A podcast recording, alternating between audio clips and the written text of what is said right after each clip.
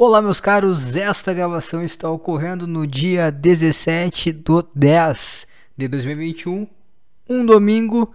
Agora a gravação que eu tava aí me preparando para fazer é ela. O cara tá, tá nervoso, eu tô emocionado que é a primeira vez que eu gravo em vídeo, entendeu?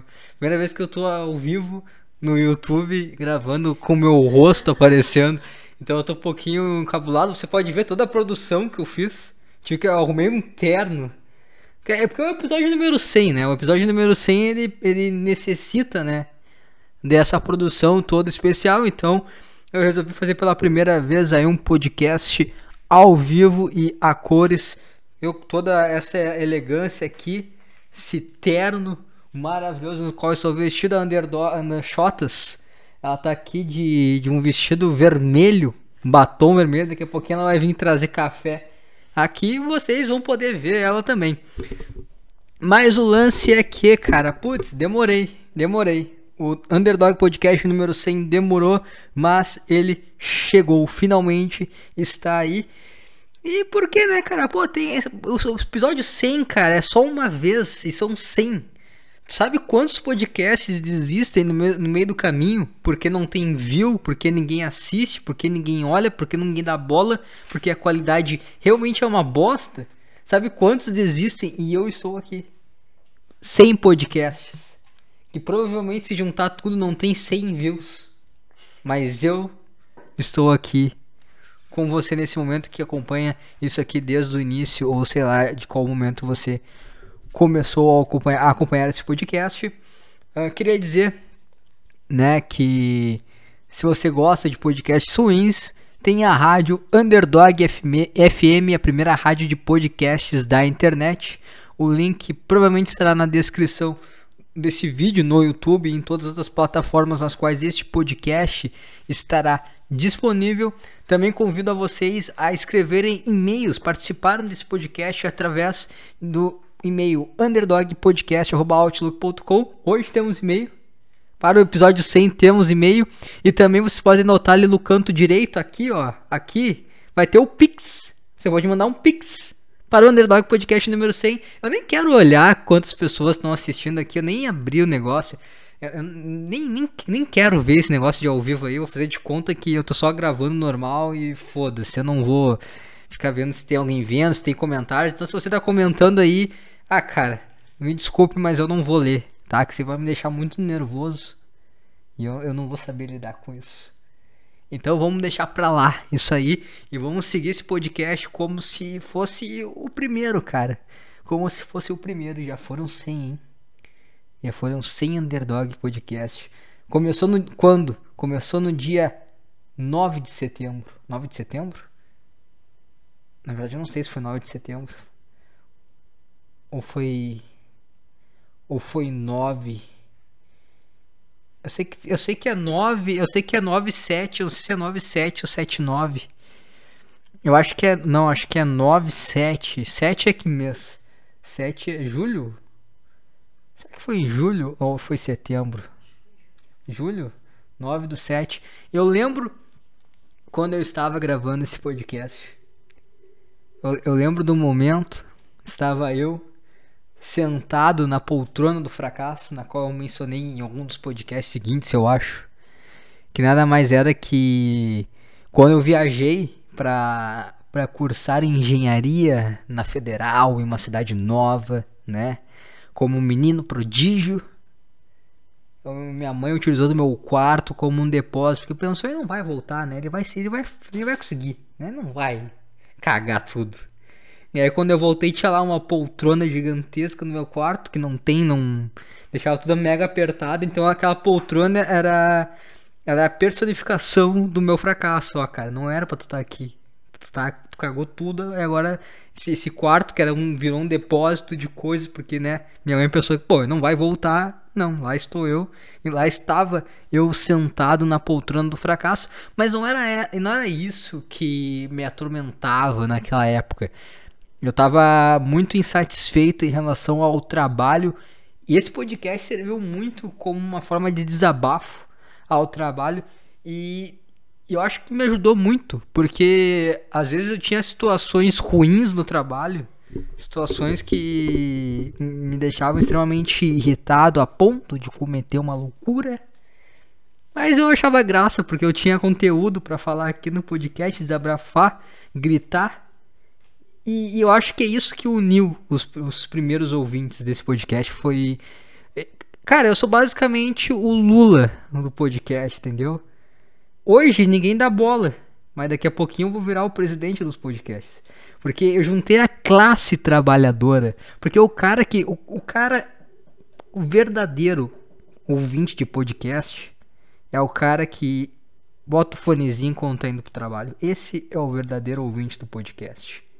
Cara que ouve podcast quando tá indo para o trabalho. E eu atingi esse público. A gente se conectou de alma. E é por isso que eu acho que um, os poucos ouvintes, né, que mantêm contato, que mantinham contato comigo, tudo era em relação a isso, falando do trabalho, das dificuldades. Que é a vida normal, né, cara? A vida é que ninguém nos fala, que é todo mundo fala, ah, tu vai crescer, faculdade, trabalho e como tá, não, não tem um, o que que é o trabalho? E não nos falam que é essa bosta, né? Naquele momento eu estava muito triste, muito mal com o meu trabalho, um trabalho horroroso né? Tava sem perspectiva nenhuma de vida. Eu tinha, tinha abandonado a faculdade, que mais um ponto de esperança. Eu não abandonei a faculdade mal. Eu abandonei a faculdade porque eu estava mal. E o ato de abandonar a faculdade foi um ato de esperança, porque eu tinha motivações para isso. E o trabalho foi me colocando na realidade que as coisas não são bem simples assim. Aquele dia eu tava mal pra caralho. Eu lembro que eu liguei o. Eu nem. Eu acho que foi no celular que eu gravei aquele podcast. Eu acho que foi no celular, acho que nem foi nem no, no notebook, coisa assim, acho que foi no celular, se eu não me engano. Eu fiquei lá sentado desabafando sobre a sobre minha vida e toda a minha raiva naquele momento. E cá estamos nós, sem podcasts, mais de um ano e nada mudou. Continuamos odiando o trabalho. mas, mas não, cara, não, não é. Ah, eu odeio meu trabalho. E odeio as pessoas para, para, para qual eu trabalho. Mas é a vida, cara. Mas desta vez, acho que diferente da época, né? Quando eu gravei o primeiro podcast, dessa vez eu tô mais tranquilo mentalmente. Eu acho, acho que eu tô eu, eu acho que eu tô mais. Porque uma das coisas das quais eu também reclamava era que eu não conseguia ser eu mesmo. Eu não conseguia. Não, não, tava muito cansado, era muito maçante, era muito estressante a, a vida, o dia a dia. E eu não conseguia ser eu mesmo.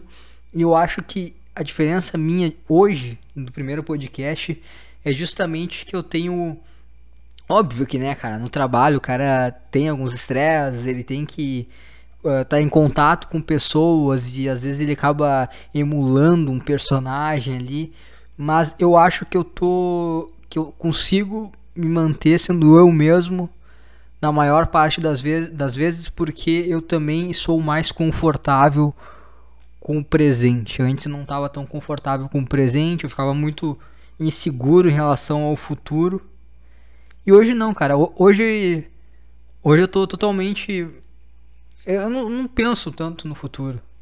Eu nem. Eu não fico pensando, putz, como é que será que eu vou estar daqui a 10 anos? Será que eu. Será que eu vou estar na mesma merda? Eu não penso nisso, cara, porque eu quero viver o agora. Se tiver muito ruim daqui a 10 anos, eu me mato. Pronto, acabou. Né? Eu me mato. Acabou. Não tem mais problema. Mas eu, mas eu não ia, entendeu? É, tô... Não, eu não vou, mas é que eu tenho essa, isso em mente. Se tiver. Sabe por que, que isso me. Eu tive uma situação essa semana. Não sei se foi essa semana. Eu acho que foi essa semana assim. Eu tava. Ah, tava correndo. Eu tinha que pegar o ônibus, tava atrasado. Então eu tava correndo, correndo é, é meio longe o, o, ponto de ônibus que eu pego em relação ao meu trabalho. Então eu tava, tava atrasado, então eu tava caminhando rápido assim para tentar chegar e tava fechado o sinal eu tinha que parar e esperar. E veio um, um mendigo E ele falou assim: Bah, cara, tu pode comprar alguma coisa pra eu comer? E aí eu olhei assim pra ele: Putz, não vai dar. Né, porque eu tava na correria, não tinha como. Cara, tinha, mas aí eu ia chegar em casa uma hora depois do que eu normalmente chegaria. E eu, come... eu fiquei mal. Eu fiquei mal porque o cara não tava pedindo dinheiro. Ele tava pedindo claramente, cara, tem como comprar uma coisa pra eu comer? E eu fiquei mal pensando nisso. Porque eu não ajudei ele. Mas aí eu pensei, e se eu comprasse uma coisa para ele? Provavelmente daqui a 10 horas ele estaria com a mesma fome daquele momento. Então eu não ia ajudar ele, de verdade. Eu só ia adiar o sofrimento dele. Então a melhor ajuda que eu poderia dar para ele era quando os carros estavam passando, quando tava, passasse um ônibus, eu pum, empurrasse ele. Ali eu ia matar a fome dele de verdade. E eu, eu, eu, acho que com certeza é uma coisa que passa, que passaria na cabeça de qualquer pessoa se ela estivesse sofrendo com muita fome. Então eu pensei, se ele não fez isso até agora, é porque ainda dá. É porque a situação não está tão ruim. Então tudo bem eu não ter dado nada para ele. Tudo certo. Não estava tão mal assim. Então é isso que eu penso. Às vezes quando a gente reclama da vida, você aí, meu ouvinte, você acha que a tua vida tá ruim se mata. Ah, não vou me matar. Então não tá tão ruim assim. Então você tá vendo a coisa por uma. Tá exagerando, tá fazendo drama. Tá fazendo drama. Se tivesse ruim mesmo, tu ia pular de um prédio e acabou, cara. Ah, não dá mais. Pum, se matou, acabou. Não dá mais mesmo. Não, realmente não dava mais. Agora quando o cara fica falando, ah, não vai dar mais, ah, não dá. Ah, não sei o que eu faço, acho que eu vou me matar, ah, não sei o que. E nunca se mata, é porque não tá tão ruim assim. Então eu aprendi que a minha vida não tá tão ruim assim, eu tô, eu tô bem com isso. Eu tô bem com a minha vida. Porque eu sei que o dia que tiver tão muito ruim assim, eu não conseguir mais, é só fazer isso e acabou, né? Você sofrer. O sofrimento ele é uma escolha, né? Então esse é continuar vivo é uma escolha. Então eu, eu, sou, eu sou mais tranquilo. Eu também teve. Putz, eu tenho uma situação do trabalho atual muito boa para contar nesse podcast. Aconteceu muita coisa pelo mundo nos últimos, nas últimas semanas. Acho que estamos um, quase um mês sem gravar podcast. Aconteceu muitas coisas pelo mundo. Eu tenho e-mail para ler de ouvinte. Eu tenho áudio de ouvinte para ler, para ouvir, quer dizer. E, né, ver o que, que dá para acrescentar. Mas antes temos que falar de algo importante. Que, que, é a capa desse podcast. Né? Se vocês estão olhando agora no. Pô, estar tá em tudo, né? No YouTube, Spotify, vai, vocês vão notar que a capa mudou. A capa não é, é. Antes era Underdog Podcast e tradicionalmente era um pitbull lá na capa, uma coisa assim. É, o, que, o que sempre me questionava, né? Porra, Underdog azarão e um puta de um pitbull não faz muito sentido. E não faz mesmo, cara. Só. Na real, o, sei lá, nenhum cachorro, na verdade. Azarão, cachorro. Sei lá, cara. Ah, era só uma imagem, entendeu? Não, não tinha toda essa. Essa. Sei lá, esse simbolismo igual tinha no. igual tem no slide. O slide, a capa do slide, tem um puta no simbolismo, faz um puta no sentido. Qual que é o sentido? Aí você vai ter que descobrir. Mas agora faz muito sentido. Porque agora na capa temos nada mais, nada menos que o Sapeca, o meu, meu cachorro que faleceu há que um ano e um mês. Quase um ano e um mês. É, um ano e dois meses. Eu sei que quando eu, eu tava planejando o episódio 100 ia cair certinho na data de morte dele. Ou na data da, do podcast no qual eu falei, né, que ele tinha que ele tinha morrido. Mas o lance não é que a capa, o underdog, agora, né, pô, o Sapeca era um vira-lata, agora faz sentido porque é um vira-lata. Não! Não é por isso. Tu pensou, ah, entendi. Aí eu te falo, tu não entendeu. Tu achou que tu tava entendendo, mas tu não entendeu o que quiser. Porque o Underdog Podcast, ele é um lugar no qual eu consigo me expressar de forma sincera, é um lugar, um, é um lugar no qual uh, eu falo muita besteira, né? Falo muita besteira, falo muita merda. Óbvio que nenhuma merda com uma carga de maldade, né? Tudo brincando com coisas talvez ruins, mas brincando, não, não tem nenhuma pretensão de tornar isso negativo para qualquer pessoa, apesar de às vezes xingar pessoas como Casa Grande. Não é, não é, não é por isso. Mas o underdog, ele é um lugar no qual eu posso ser sincero. Eu posso ser um pouco do que eu sou, brincando, falando merda, desabafando, falando coisas positivas, sendo eu. Na, e nada mais que nada mais te recebe de uma forma sincera que o seu cão. Então, esse é o, essa é o significado da capa.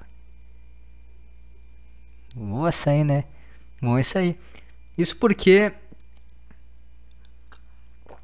eu acho que o todo mundo tem. Agora vai se emocionar, pô. É um assunto delicado. Entrei no assunto delicado aqui. Mas é que eu, eu acho que toda pessoa tem um cão na vida dela. Um. Claro que pode ter vários outros, mas vai ter um que vai ser a conexão diferenciada. Entendeu? É, é aquele ali. E eu, eu acho que.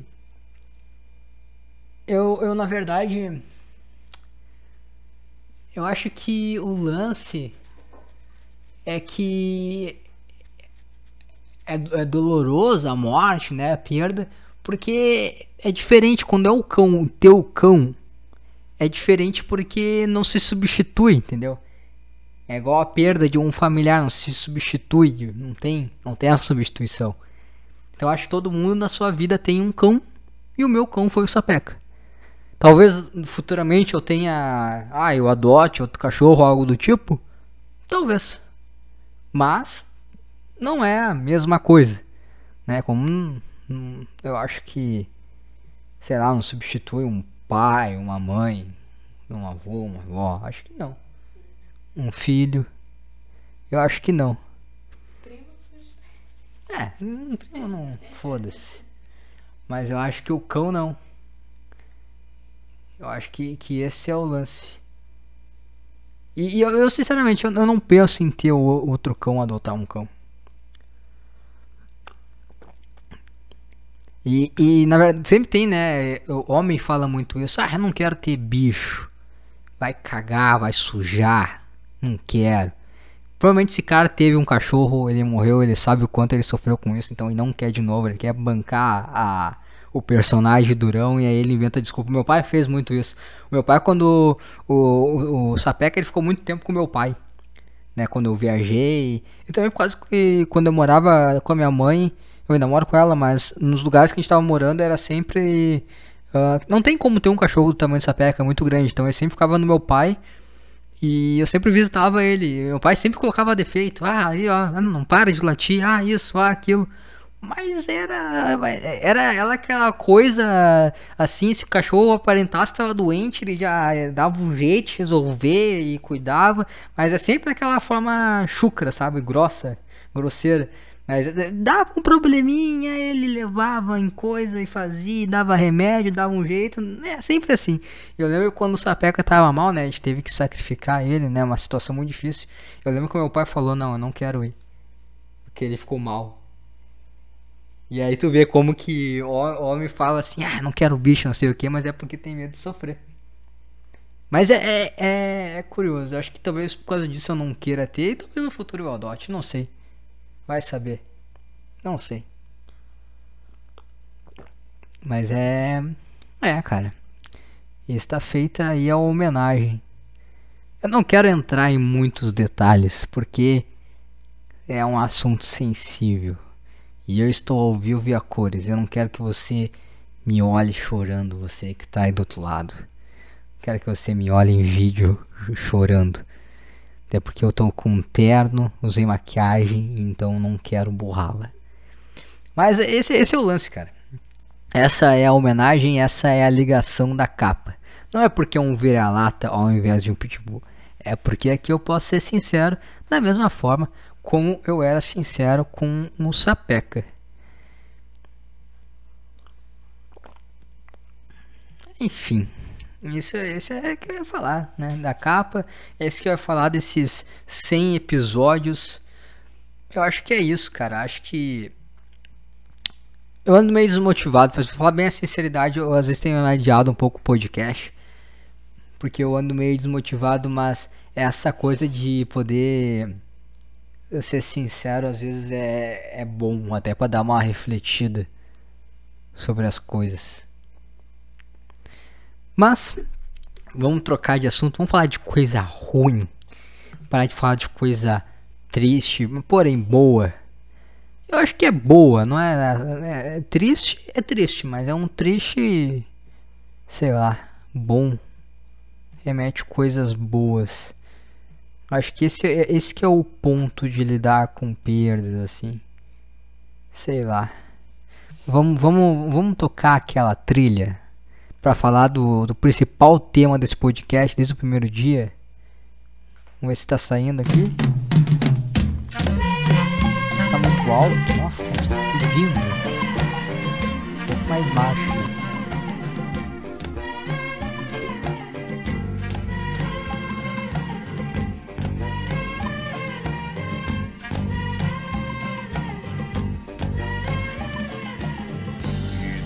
Negro é difícil, é difícil como que vida de negro é difícil, é difícil como que eu quero morrer de noite na tocaia me matar. Eu quero morrer de açoite se tu negra me deixar. Vida de negro é Ah, cara, trabalho, né, cara? O que que eu vou te dizer? Trabalho sendo trabalho. É, eu acho que um dos, dos principais, eu já falei, né, que o cara que é chefe, o cara que comanda o negócio, ele é um pouco de ditador, né, porque ele quer que as coisas sejam na forma dele e ele não se importa do quão ruim vai ser pro funcionário dele, o quanto talvez o funcionário dele saiba que, ó, oh, cara, eu acho que isso aqui podia ser uma, de outra forma, ia ser melhor para todo mundo, o cara não quer saber, o cara é o ditador. E eu acho que. E, e tem a, a, a parte da da manipulação psicológica, ela é a pior. Porque o cara fazer o lugar de trabalho uma merda, porque ele é um pau no cu, tá, é, querendo ou não, né, é o direito dele, né, ele que abriu o negócio, ele que escolhe como é que faz as coisas. Mas a, a parte psicológica de tipo, ah, tu nunca vai conseguir arrumar, ah, tá muito difícil arrumar um emprego por aí. Ah, tá ruim, é só ir embora. Ninguém tá te prendendo aqui. Ninguém tá colocando uma faca no teu pescoço obrigando a tu trabalhar aqui. Tu quer ir embora, tu pode ir embora. Sempre tem essa, esse, essa coisa cruel, sabe? E no meu trabalho atual, no meu estágio, vou dar uma paradinha na música. Tá quase no final aqui. Não gosto música no ouvido. Mas o lance é que no meu trabalho, eu tô fazendo um estágio, né? Então. Só que, ah, cara, os, os caras se aproveitam, tá? De todas as formas, os caras se aproveitam. Eu sempre falo assim: a tua, a tua função é essa, essa e essa, daqui a pouquinho sempre surge uma coisa ou outra para te fazer. Sempre surge uma coisa ou outra, e é uma horinha a mais, e daqui a pouquinho já começam a dar uma escorregada no pagamento do salário, e daqui a pouquinho já esquecem que tu fez um favor e começam. Sempre tem essa torração de saco. Só que eu, cara, eu tô tão bem com o meu presente, comigo mesmo, que eu não aceito mais esse, essa pressão psicológica, sabe? Eu, eu não aceito mais isso. E no meu trabalho há umas semanas atrás, acho que umas três semanas, acho que depois da, última gravação do 99, vieram falar comigo e vieram reclamar. Reclamaram, tipo. Eu não lembro qual que era a questão. Eu acho que. Eu não, eu não lembro qual que era. Eu sei que era uma. Eu acho que ele tava reclamando que eu tava. Que eu conversava com as pessoas, uma coisa assim. E e, cara, é, sabe, tipo, eu tenho as minhas funções, se as minhas funções estão sendo feitas, tu tem que reclamar a partir das minhas funções. Se eu não deixo de fazer nada, tu não tem que encher meu saco. Tá tudo feito, cara. Tá tudo ok, tá todo mundo bem. Não vem querer pagar o ditadorzinho e querer que eu pegue e fique quieto, sem falar nada com ninguém o tempo inteiro olhando reto pra frente. Não é assim, cara. Não, eu não tô. Eu não tô no exército, tá ligado? Eu não tô no exército. Não é. Não vai bancar essa aí. Não, não existe isso. E aí, ele começaram a querer reclamar, só que, cara, tu não pode reclamar de um cara que tu nem tá devendo dinheiro. Eles estavam me devendo um, um salário de dois meses atrás, um, não todo o salário, né? Acho que era uns 70 reais por aí. E eu não sei se, se, se esse atraso já não tinha. Era dos outros meses. Infelizmente eu só conferi aquele mês porque eu pensei, porra, não preciso conferir o meu salário, né? Os caras têm que me pagar certo.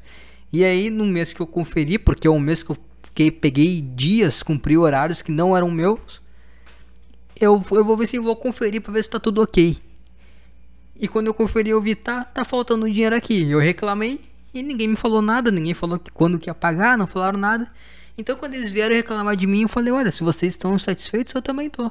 Então a gente pode resolver isso aqui facinho, vocês, né? Eu saio, vocês contratam alguém que vai satisfazer vocês aí e eu não me estresso também, sai todo mundo feliz. E, porque é isso aí, cara. Não, não dá. O patrãozinho acha que ele vai vir, vai vai cagar na tua cara e tu vai, vai, vai ai, desculpa, desculpa, não sei o que, por favor. Como se tu fosse. Sabe aqueles. Sabe quando tu vê aqueles. Puta, não, não, não é escravo, porque escravo o cara, o cara é obrigado. Mas sabe aquele. aquelas coisas que. Aquela coisa de máfia, sabe? Que o cara. O cara cobra imposto do, do comerciante e se o comerciante não pagar, ele quebra tudo. E aí o comerciante, ai, desculpa, desculpa, senhor, não sei o que, eu vou, vou pagar tudo certinho, não sei o que. Só que, cara, tu não. Tu, cara tá errado, o mafioso tá errado, não é tu que tá errado. Então, às vezes, o patrãozinho dá uma de mafioso, e dá uma de Don Corleone, e tu tem que, tem que saber, cara, que isso aí, tudo que ele tá fazendo é uma grande fantasia. Tu não tem que ter medo de algo que não é real. E ele falar essas coisas, te, te oprimir, te, ah, tu tem que aceitar como são, porque, ah, lá fora é muito difícil arrumar emprego, ah, isso e aquilo. Cara, não, não é assim. Às vezes é assim, às vezes dependendo de ti, né, cara? Não sei. É tudo, emprego tem, cara. Tudo depende do, do quanto tu, tu aceita se sujeitar a cumprir algumas funções por um valor que talvez não seja tão bom assim. Mas se tu trabalha no emprego, tu recebe um salário de merda, cara, provavelmente tu vai conseguir outro emprego. Tem vários empregos com salário de merda por aí, esperando um otário para cumprir ele, para aceitar e servir. Então quando o cara veio, né, veio não, né, um cara. A minha grande questão lá é que tem uma mulher que é o o Kim Jong-un, né, lá da, da, academia. Mulher, mulher, mulher não consegue comandar, cara. Mulher perde muito a, a mão do negócio. Mulher é boa para cuidar. Mulher não é boa para comandar, ela é boa para cuidar. Então o Kim Jong-un, ele não, não não dá. Tem um Kim Jong-un feminino lá, e aí ele veio querer bancar uma marra, falar isso aqui. Eu falei, não, beleza, que que eu tá insatisfeito, eu também tô. Arruma uma pessoa num lugar que vai te satisfazer o que vocês acham que é coerente aí.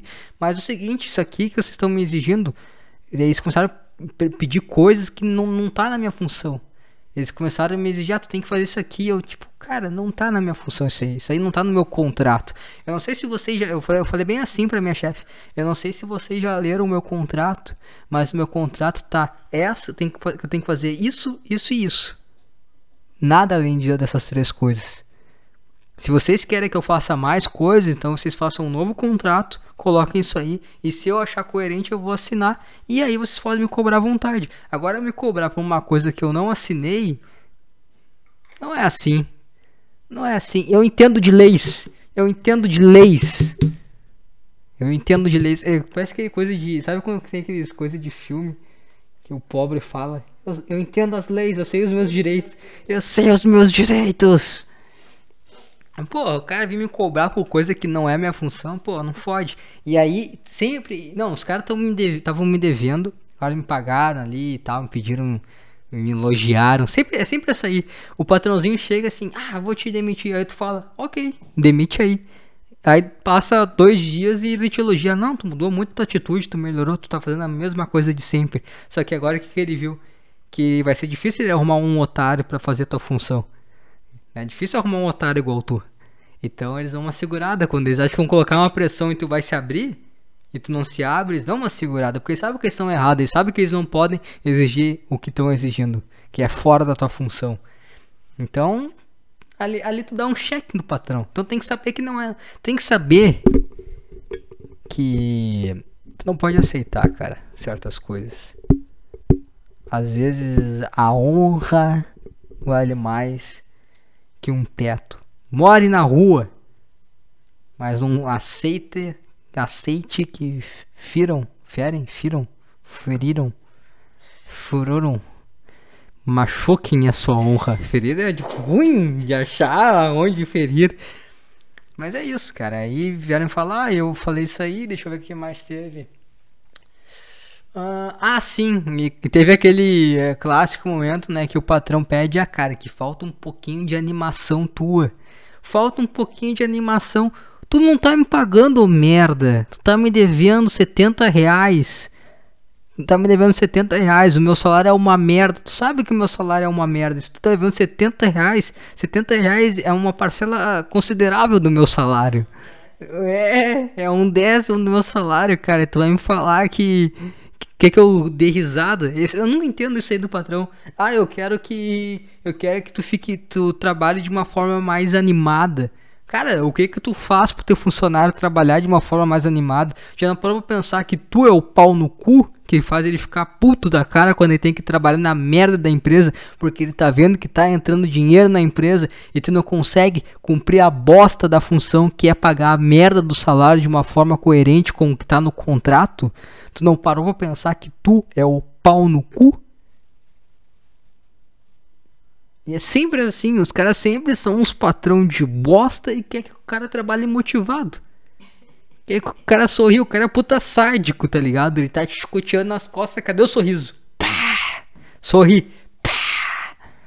Tá de sacanagem, cara. Os caras são uns puta de uns pau no cu e quer que o cara trabalhe sorrindo. E nisso aí, eu. Cara, eu não sou palhaço. Eu não. Essa coisa aí de trabalhar ah, como se fosse uma líder de torcida, não é, não sou assim. Eu, eu continuei trabalhando da mesma forma, depois me elogiaram, mas eu queria que reclamassem, ah cara, tem que trabalhar mais animado. Eu falei, olha, existe coisas que é a personalidade da pessoa, eu não vou mudar a minha. Vocês querem contratar uma líder de torcida? Vocês querem contratar uma chacrete? Vocês contratem uma chacrete, não eu. Não vou ficar, sei lá, dançando. Não sei o que eles querem, cara. Os caras são uns bosta, meu. Paga um salário de merda que o cara trabalha rindo e pulando. Tá de sacanagem com a minha cara. E aí eu botei o pau na mesa, né? O patrão falou, sabe, jogar um truco. O patrão falou truco. E eu não falei retruco, eu falei e vale 4. Eu fui direto, pulei retruco. Porque tu fala truco, a outra pessoa fala retruco. E aí depois outra pessoa fala 4. Entendeu? Tipo assim, ó, se fala truco, aquela partida vale 2 pontos. Aí se o cara vale retruco, vale 3. Normalmente às vezes o cara, às vezes o cara tá blefando, aí o cara fala truco, mas o cara não tem nada na mão. Aí esse cara fala retruco, fudeu. E o que, que é aquela coisa de envido? Envido é os pontos.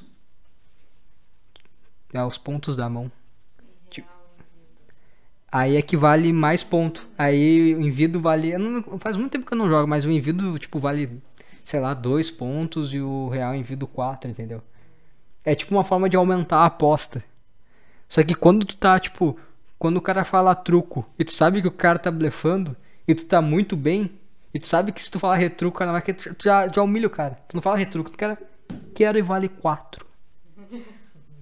É, aí o cara fica, puta, fudeu, porque ele vai ter que ir até o final e ele sabe que ele não tem nada nas mãos. Então cara, o, o, a, o Kim Jong-un feminino lá, a gorda, pegou e falou pra mim, truco. Eu falei, tá, quero e vale 4. E aí? E aí ela se fudeu, porque ela não, é, não tem o que fazer. Não tinha o que fazer e agora ela tá pedindo aqui pra renovar meu contrato. É, esse é o jogo. É assim, cara. Tu tem que. Eu, eu sei que. Que às vezes é. Ah, o cara. Porra, é que assim, ó. Uma coisa também. Finanças. Vamos fazer uma aulinha de finanças aqui? Primo rico? Cara, não fica. É só tu não. Eu sei que às vezes as pessoas, pô, vivem no limite delas. Mas tem que saber também não gastar feito um chimpanzé também. Aí tu tem essa. Tem que estar tá sempre preparado para dar merda, cara. Aí tem umas pessoas que estão sempre com um monte de dívida, coisa. É que nem é. Tipo, sabe quando tá um parcelando o salário dos professores naquela. Foi uns. Pô, tava no colégio, tava no ensino médio ainda, eu lembro que estavam parcelando o salário dos professores. E aí a professora falou: Pô, os caras estão parcelando meu salário, eu tenho isso, isso isso de dívida. Eu fiquei pensando: Tá, cara, mas tu sabe que se teu salário é X, por que, que tu tem uma dívida desse tamanho gigantesco, tá ligado? O problema é. É, certinho, não vai dar, cara. É, com, pô, o cara não sabe, o cara. tu que cagou tuas finanças, então. Tenha cuidado, cara. Tenha cuidado com para não gastar. Cara, não gasta que nem um maluco, cara. Isso que eu vou falar pra vocês. Isso que eu vou falar pra vocês, não gastem feito um maluco, que aí você tem margem pra. Se o patrãozinho vier com um truco, tu pode falar que ele vale 4. Esse que é o lance. Né? Esse que é o lance. Tu tem que ter uma margem ali. E também tem que saber, cara, que. Tu, tu, tu, sabe, se tu tá infeliz com o teu trabalho, tu sabe que o teu trabalho é uma merda, tá? E às, às, vezes, pô, tu tem que ser bom no trabalho. Essa é uma coisa boa também. Tu tem que ser bom no trabalho. Tem, tem que ser um bom funcionário, cara. Eu sou um bom funcionário. Meu patrão é um bosta, meu patrão é um bosta, mas eu sou bom funcionário. Porque existe coisa que é, tu não pode se corromper a tua índole por causa de um, de um patrãozinho opressor. Tu tem que ser um bom funcionário. Só que é óbvio, tu tem coisas que tu tem ali a tua honra e ali é teu limite, cara. Não, não se não se passa, que senão eu também quero ir embora então. Mas tu tem que ser um bom funcionário, tem que cumprir tuas funções. E se tu sabe que teu trabalho é uma bosta e que tu é um bom funcionário, acredite, teu patrão sabe que o trabalho é uma bosta e ele sabe que tu é um bom funcionário. Então quando ele vier colocar uma pressão em ti, acredite, ele não quer te demitir. Ele não quer te demitir porque ele sabe que se ele te demitir, ele não vai conseguir ninguém melhor no teu lugar. E, ele, provavelmente ele vai olhar pro resto do, dos funcionários dele e vai pensar: puta merda, ninguém tá perto desse cara aqui. Se eu demitir, vai ser daquele. Vai ser o, imagina, vai ser o meu pior funcionário, eu vou arrumar alguém pior que ele. E pior, é alguém que não sabe ainda, que tá, vai ter que pegar o ritmo. Então vai ser alguém pior que o meu pior funcionário. Ele nunca vai arrumar alguém que tá melhor porque é alguém que não tá acostumado com o trabalho. Então ele sempre quando o cara vai contratar alguém novo, ele vai escolher alguém que vai acabar tendo um desempenho pior que o pior funcionário dele. Então se tu é bom, cara, foda-se. Não aceita a pressão psicológica do patrão e e cara, sei lá, eu, eu quero eu com a minha profissão, né, que será quase aí tô perto de me formar em educador físico, né, fazer educação física. Um dos lados positivos é que eu posso trabalhar sendo o meu próprio patrão. Né? Óbvio que eu vou estar prestando serviço para outras pessoas, o que é muito bom na educação física, porque tu presta serviço, mas é tu que manda as pessoas fazerem o trabalho. Maravilhoso. Então, o cara que te paga, tu que manda nele. Então, é 10, cara. É assim, ó, se tu não sabe o que fazer da vida, faça educação física. Um baita profissão, cara. Ah, mas aí eu não vou ganhar muito dinheiro. Ah, cara, pra que ganhar muito dinheiro? não entendo esse negócio. Pra que ganhar muito dinheiro, cara? Pra que ganhar muito dinheiro? Ainda fazer com muito dinheiro? É, cara, muito dinheiro não, cara. Tem que tem que ter, tem que ter tua vida. Eu eu tava numa conversa com o Andershota ontem e eu falei do, da lição do banco imobiliário. Sabe qual é a lição que o banco imobiliário passa para ti, cara? Quando tu, tu, tu. Eu acho que, eu não sei, o banco imobiliário que eu jogava era ruas, entendeu? Era tipo umas ruas, sei lá, do Rio de Janeiro, São Paulo, sabe que merda, onde que é aquelas ruas lá? E aí o que acontece? Tu cai, quando tu cai, quando tu é a primeira pessoa a cair naquela rua, tu pode pegar a cartinha e tu pode botar ali casas e hotel. O negócio do jogo não é tu ter uma casinha fuleira em cada cantinho. O negócio do jogo é tu ter um hotelzão foda em uma lá. Em uma lá que quando o cara cair, o cara vai ter que pagar uma grana pra ti. Então, o negócio da vida, cara, não é tu tá recomeçando, novidade, ai, querer mais. Não, cara, tem que ter uma coisa, uma vida sólida, boa e tranquila, cara. Não precisa de muita coisa, não precisa de muita frescura na vida. Então, essa coisa aí de.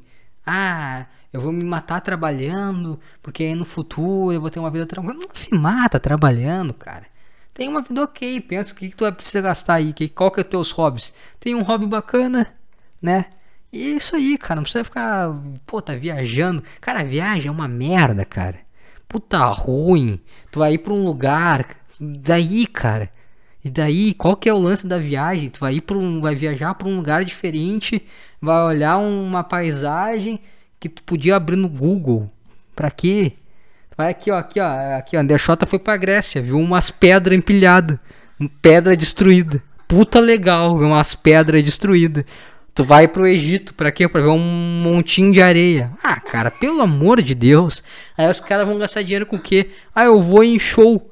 Cara, que que tu quer fazer em um show? A, é, a, o áudio é uma bosta do show. É, tem CD. CD é muito melhor. Tu vê a qualidade máxima do trabalho do cara. Show é uma merda. É um áudio horrível. Vai ter uns imbecil cantando junto com o cantor. Tu nem vai ouvir a voz do cantor porque tem uns imbecil gritando a música do teu lado. Um monte de gente junto. Uma merda, cara. Futebol Pra que assistir o jogo no estádio? Tu pode assistir na tua casa, cara, sentado de boas. Tu vai ter uma puta visão privilegiada. Ver no campo é uma merda, cara. É muito melhor ver na TV, tu vê bem pertinho, cara. Os caras são muito burro. Ah, eu quero ter carro, quero trocar de carro. Cara, tu quer. Eu, eu, eu vou dizer, uma carro é uma coisa que eu não, não pretendo ter. Olha Cara, não, não é nem perto de ser um. Não sei nem se um dia eu vou querer ter. Pra que eu vou querer ter um carro, cara? Porque carro gasta gasolina. Então já é um gasto certo que eu vou ter por mês. Para eu andar de carro, eu preciso de uma carteira que já vai ser mais um gasto. Se o meu carro estragar, já vai ser mais um gasto. Então, para que, que eu vou ter um bem que me gera gastos, cara? Não faz o menor sentido, entendeu? E por que, que eu tô dando esses conselhos financeiros? Eu não sei, porque eu acho uma bosta esses negócios de conselho financeiro. Eu acho uma bosta esses negócios desses caras que falam de investimento. Mas eu tô, sei lá o que eu tô falando, cara. Eu tô completamente. tô. tô só me perdendo em meu próprio pensamento neste podcast. E agora, qual que vai ser o próximo passo né, desse, dessa grande live, desse grande podcast ao vivo? Vamos pro e-mail ou vamos para os áudios? E-mail ou áudios, produção? Vamos para os e-mails? Então vamos para os e-mails. Então deixa eu abrir aqui o, o meu e-mail que eu nem abri. Eu devia ter deixado aberto, né? Não abri. Pera aí um pouquinho. Vamos esperar. Vou o café aqui. Vou achar aqui o e-mail. Ah, tá bom, vamos ver aqui. Tem dois, tem, ah, tem, ah, tem, tem dois aqui que parece ser bom. Parece, ah, pelo que eu vi por cima, eu já dei uma lida, confesso, já dei uma lida por cima. Um é meio romântico e o outro é um drama de pai e filho. Qual, qual que tu acha que vamos ler primeiro? Pai e filho? Tá bom. Deixa eu ver aqui. Vamos ver. Olá, Underdog. Por favor, não leia o meu nome. Ah, bom que ele botou, por favor, não leia o meu nome. Não foi um imbecil que fala o nome e depois pede para não ler, né? Acontece isso aí, né? As pessoas às vezes acontece. Eu vi esse dia no Caixa Preto, o cara falou, cara, pô, puta imbecil, botou o um nome. Eu me chamo Fulano, Uma... por favor. Não. É, pouco me interessa saber o teu nome. E também, às vezes, também as pessoas falam assim, ah, por favor, não leia o meu nome. Tá, é como se... Ah, sei lá, o meu nome é Carlos. Tá, foda-se, cara. Quantos Carlos tu acha que existe no mundo? Muito específico, acho que isso aqui é. Pelo que eu li por cima, acho que é. Eu, eu, vamos ver aqui. Tá, olá, Nerdog. Por favor, não leia o meu nome. Uh, tudo começou quando o meu pai teve câncer. Tá com câncer o pai do cara. Começou bem o e-mail. O cara com câncer. Tudo começou quando meu pai tava. Meu pai não tava, né? O pai dele tá com câncer, né? E ele começou a ter uma relação mais fria com nós.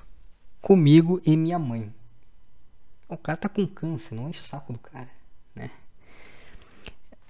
Eu acho que essa é, é, Puta, mal, meio mal escrito aqui. Ah. Tá, pera aí, calma aí. Tudo começou quando meu pai descobriu que tinha que, que está com câncer. E a nossa relação com a família né, se tornou mais fria. Desde que descobriu que estava com câncer, meu pai foi diagnosticado com câncer no pulmão, ele ficou mais distante da família e, curiosamente, se aproximando mais de um Zé Droguinha. O meu pai conheceu ele através da escola onde era professor. Ah, o cara se aproximou do Zé Droguinha. Tá bom então. Ah, e. Ah, eu, eu, eu não quero parecer egoísta, mas eu tenho medo do meu pai estar distante porque eu nasci com doença, com uma doença que afetou a minha fala e meu modo de caminhar. Acho que talvez ele esteja. Como é que é? Talvez. Dá pra ver que ele tem problema mental, é meio ruim de ler o texto. Afetou um pouco a escrita. Acho que nesse momento de vida complicado dele, ele se arrepende um pouco do meu nascimento. É, esse é o e-mail do cara. Então a história é o que? O pai do cara descobriu que tem câncer, né? E acabou se distanciando um pouco da família, se aproximou, se aproximou de um, de um cara que ele conheceu no colégio. Acho que ele falou que o, que o pai dele é professor, talvez seja aluno, não sei o que. E ele acha que é por causa que o pai dele tem vergonha dele, do filho dele, porque o filho dele tem problema mental que afetou a fala e o caminhar. Essa é a história. Esse é o e-mail. Cara, eu, eu vou falar uma coisa, tá? Se ele tá sendo egoísta com isso. E é que ele falou: Ah, eu gosto muito do seu podcast de batata. Continue firme.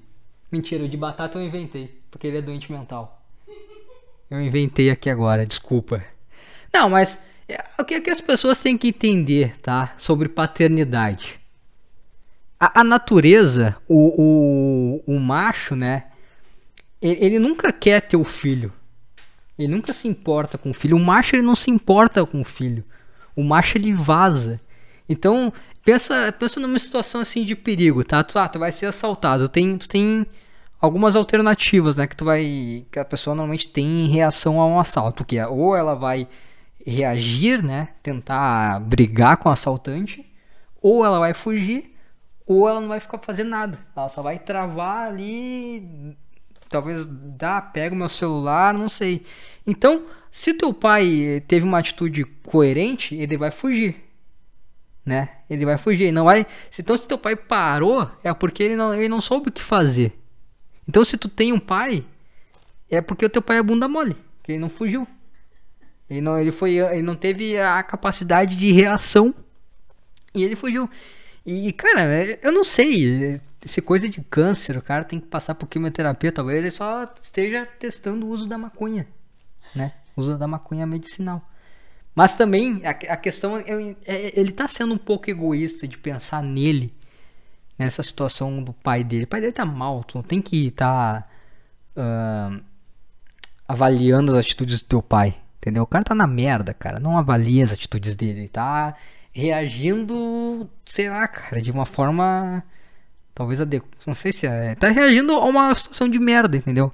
Então não, tu não fica avaliando o cara, tu só aceita a forma como ele tá reagindo e tenta ficar de boa. É claro que nenhum pai pensa, putz, Olha lá aquela muleta lá, puta, vai ficar legal no meu filho quando ele nascer e fizer 18 anos. Não, nenhum pai quer ter um filho retardado, um filho né, deficiente. Nenhum pai quer, nenhum pai sonha com isso. Então é óbvio que teu pai não sonhou em ter um filho como você.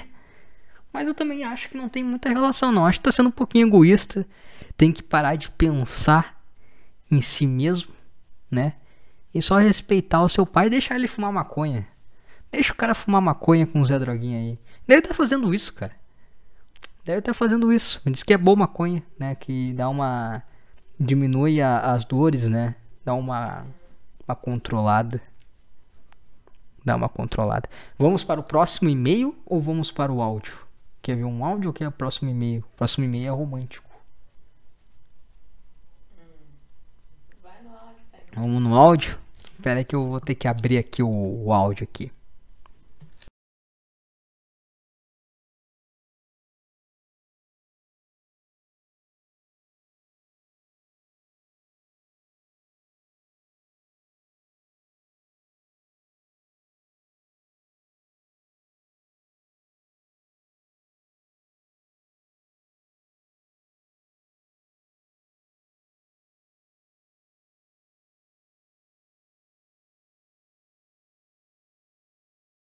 Ver se eu consigo colocar aqui no. no acho que botar pelo celular mesmo aqui, ó. Porra, tá baixo o volume, imbecil. O cara esqueceu de aumentar o volume. Por isso que eu tentei tocar ele antes e não deu. Que tava baixo o volume. Aqui, agora vai. Porra, não foi de novo. Qual que você. Que não tá dando. Ah, não tá. Eu aumentei só o. O que que tem. O cara aumenta aqui o volume celular. Tem toque, mídia, notificações, sistemas. Eu só quero mídia, cara. Podia ser tudo mídia. Não precisa ter um milhão de coisas aqui, ó. Fala aí, Underdog. Cara meio fanho. O que você acha do OnlyFans da Sayuri? Abração e parabéns pelo podcast número 100. O que, que eu acho do OnlyFans da Sayuri? Cara, eu acho que é um erro. Eu acho que o OnlyFans da Sayuri é um erro. Porque toda a, atmosfera, toda a. Todo o ar, né? Toda a, a sedução. Não é sedução a palavra, porque sedução é uma palavra muito grosseira. E a ela passa uma atmosfera mais inocente. Mas não é inocente porque ela é sensual. O que é uma coisa que. Toda a, a, a mística. Mística é uma palavra boa. Toda a mística ao redor da Sayuri é porque ela é um, um menino, né? Ela é. Nasceu um menino e virou uma menina. E quando tu bate o olho, tu não sabe que é um menino. Né? De cara assim, tu não sabe. Porque tu, porque tu não fica. Tu não olha pra uma pessoa e fica tentando imaginar se é um menino ou uma menina. Tu só olha, tá, no geral, parece uma menina, ok, menina. Depois que tu começa. Tu fala assim, ah, trans, aí tu começa a olhar os detalhes, aí tu vê. Uma menina, tu já imagina a pulseta dela. Não fica pensando se tem pulseta, se tem pau. É, tu já. Vai direto como é que deve ser. Sim. E, e eu acho que é um erro, porque. O que, que ela vai mostrar, entendeu? Vai mostrar o quê? Porque se, se ela for mostrar o, o brioco dela, tu vai ver que vai ter uma continuaçãozinha de bolas ali. Ela tem que tirar uma foto muito boa, assim, que fique assim. Porque se ela for mostrar bem o brioco, né? Tipo, num ângulo mais afastado, assim, vai aparecer a costura. E isso é um problema. E aí já vai tirar um pouco a magia. Porque o cara sabe, o cara sabe que ali tá um gurizinho. Mas o cara pensa. O que, que será? Tá, se ninguém ficar sabendo, eu acho que eu libero um, um bola gato. Se ninguém ficar sabendo. Então quando. Só que o cara, é muito fácil do cara pensar isso aí quando o cara não vê o Tico. Porque a primeira, a primeira permissão do homem em relação a um trans, né? É o bola gato. Porque o cara não tá vendo um tico, o cara tá vendo aquele rosto, né? Que pra ele, né, pô, parece mesmo uma menina, então tá tudo ok. Agora se o cara, agora a parte, pô, de, né, de, de penetração, o cara precisa ver mais coisas. O cara precisa ver mais coisas, ele perde a magia, ali perde a, o encanto, a dualidade, a, a, a parte angelical, né? Perde toda a parte angelical quando tu descobre e tu vê um tico ali. Então eu acho que o OnlyFans dela é um erro. Eu- Pelo, pelo que me falaram assim, não tá mostrando nada, né? Tá só umas coisinhas meio. Não sei. Ela, Acho que é tipo um Instagram. Ela já terminou já? Eu acho que sim, acho que ela, ela tinha avisado que ia ser só um teste. E ela acho que ela não gostou. É, provavelmente encheram o saco pra ela mostrar alguma coisa, ela não quis mostrar. É, vou mostrar o que, né? Porque é, é meio. é, porque esse, esse é o drama da trans. Porque todo cara que. Tipo assim, se a gente pegar as pessoas que estão abertas a se relacionar com uma trans, normalmente é cara que vê elas com uma parte de fetiche. O cara não tá interessado na no lado, ah, é uma menina, ah, não, eu vejo ela como uma menina normal, como qualquer outra menina, né? Não, é um cara que vê como um fetiche. É um cara que hum, tem um cara que come a ovelhinha e é é esse mesmo cara, entendeu? Não é um cara legal, né? Não é um, vai ter uma relação romântica, é um cara que vê como um fetiche. Então acho que isso aí deve ter fazer mal pra ela, porque ela fica pensando, nossa, cara, ah, mostra o Tico, mostra o Tico, entendeu? E aí eu acho que ela se sente mal porque ela quer ser uma menina, né? Então ela quer ser sensual como uma menina. Ela não quer que os caras fiquem pedindo, ah, mostra o cozinho ali, a costura, né? Pô, é ruim, né? É meio ruim. É meio ruim. Então eu acho um erro. E é muito curioso. Ah, eu tava debatendo isso com o Undershot esses dias também. A, a trans, né? Ela é uma coisa muito curiosa porque o, quando a gente vê uma trans assim, a gente tem certeza que é um cara, a gente olha assim, pô, é um cara, não vou comer, né? Não vou porque é um cara. Agora quando bate uma dúvida se é um cara ou se é uma trans, a gente vai entre, pô, é um cara, não vou comer, e se não for um cara, é uma mulher muito gostosa. Então é curiosa a parte da trans que ela passa de um cara para uma mulher muito gostosa. Ou ela é um cara, ou ela é uma mulher muito gostosa. E isso é curioso. E isso acho que, que é, é estranho. É estranho. É estranho como um tico pode estragar tudo, né? É, o tico, o tico é ruim. Porque o cara vai, o cara olha tudo, eu vou. Porra, muito melhor que muito moleque que eu peguei por aí, eu vou. Mas tem um tico. Hum, não dá. O tico atrapalha. Né? O tico é ruim. O tico não dá. Eu acho que a gente sabe que o tico fede, né? O tico é meio estranho. Cara. Ah, não é. Sei lá. É que, é que não é. Sei lá. Não é estético. Não, é estético pra caramba. Um, um tico ele é muito estético. Mas ele não. Ele é meio. grosseiro, eu acho. Ele é meio grosseiro. Porque, tipo assim. Ele aumenta de tamanho, né? Se ele fica excitado, ele aumenta de tamanho, ele se torna uma coisa mais agressiva. Eu acho que isso, dá um certo receio, um pouco medo. Então eu acho que é um erro, cara.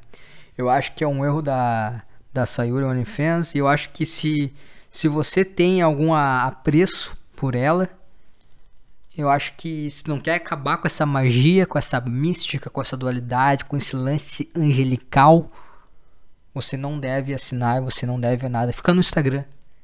Olha lá o Instagram, olha lá, foi na mansão maromba. Hum, tá querendo uma bundinha. Hum, hum, bundinha. Evita as fotos frontais, muitos frontais, né? Que às vezes pode se deparar com um volume e ficar. Hum, estragar um pouco a magia. Né? Mas é isso aí, cara. Essa é a minha opinião sobre o OnlyFans da Sayuri. Vamos aqui agora ouvir o outro áudio.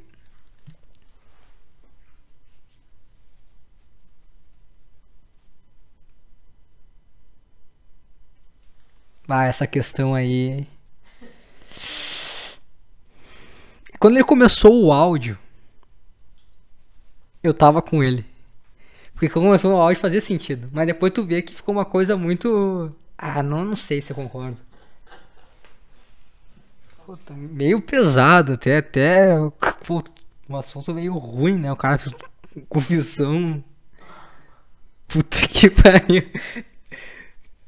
Não, mas. é, não, não, não. ah, não dá, não dá, cara. Não. Tá, tá errado isso aí. Tá errado. Tô tentando. Tipo, fazendo tu não se sentir mal. Mas eu acho que tá errado isso aí. Não, não dá, né? Não dá. Vamos, vamos, vamos pra. Vamos pra mais um áudio.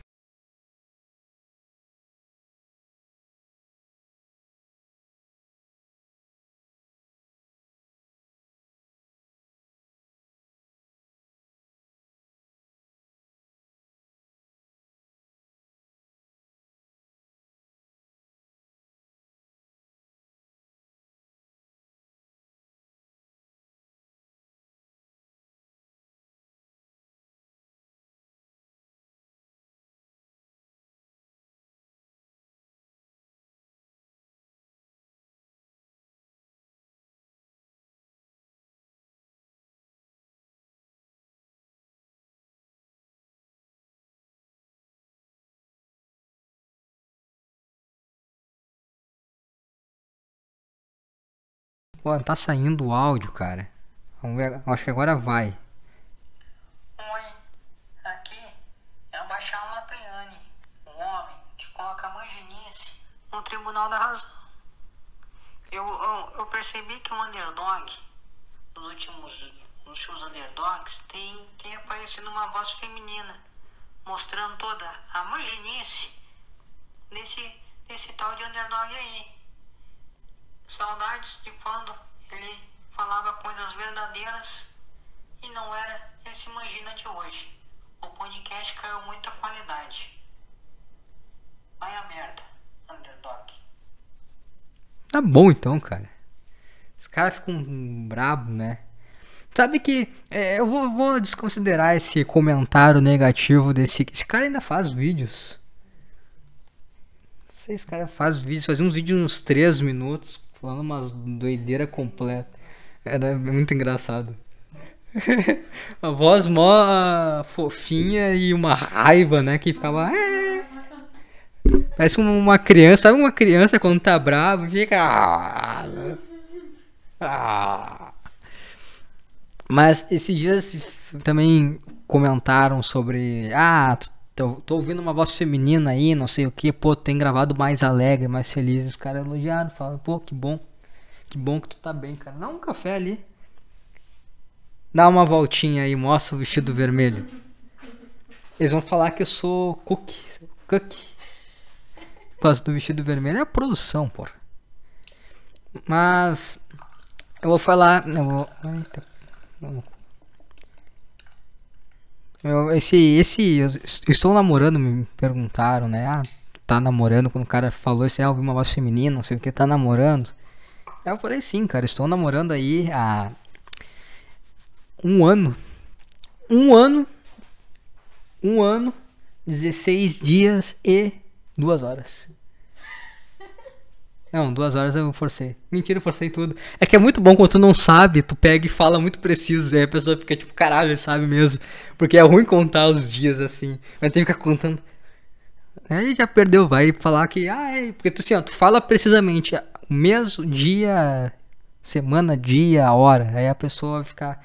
Eu vou concordar porque eu não tenho certeza se é tão preciso assim. Então a pessoa pega e concorda, ela fica impressionada. Ela ficou impressionada. Tu viu aí o olhinho, né? Porra, caralho, ele sabe mesmo. Não sei, mas eu inventei agora eu peguei ela, viu? Mas isso aí, cara. ah, eu vou dar uma dica aí, aproveitar já o tema aí, incel, migtal, etc. Pra, eu, quero, eu quero falar esse assunto aí. Cara, relacionamento é bom. Tá? Relacionamento é bom. É uma coisa que te faz. É que depende do relacionamento, né? Que às vezes os caras. Puta, eu acho que eu vou ler o e-mail. Porque o e-mail vai relacionar tudo. Eu vou ler o e-mail aqui, deixa só. Puta, eu fechei tudo o negócio novo, vou ter que abrir tudo aqui de novo, pera aí. Só um segundo. Eu tomar um puta quente café, eu não gosto de café muito quente. Dá uma esperadinha. Deixa eu abrir aqui. ah, Tá.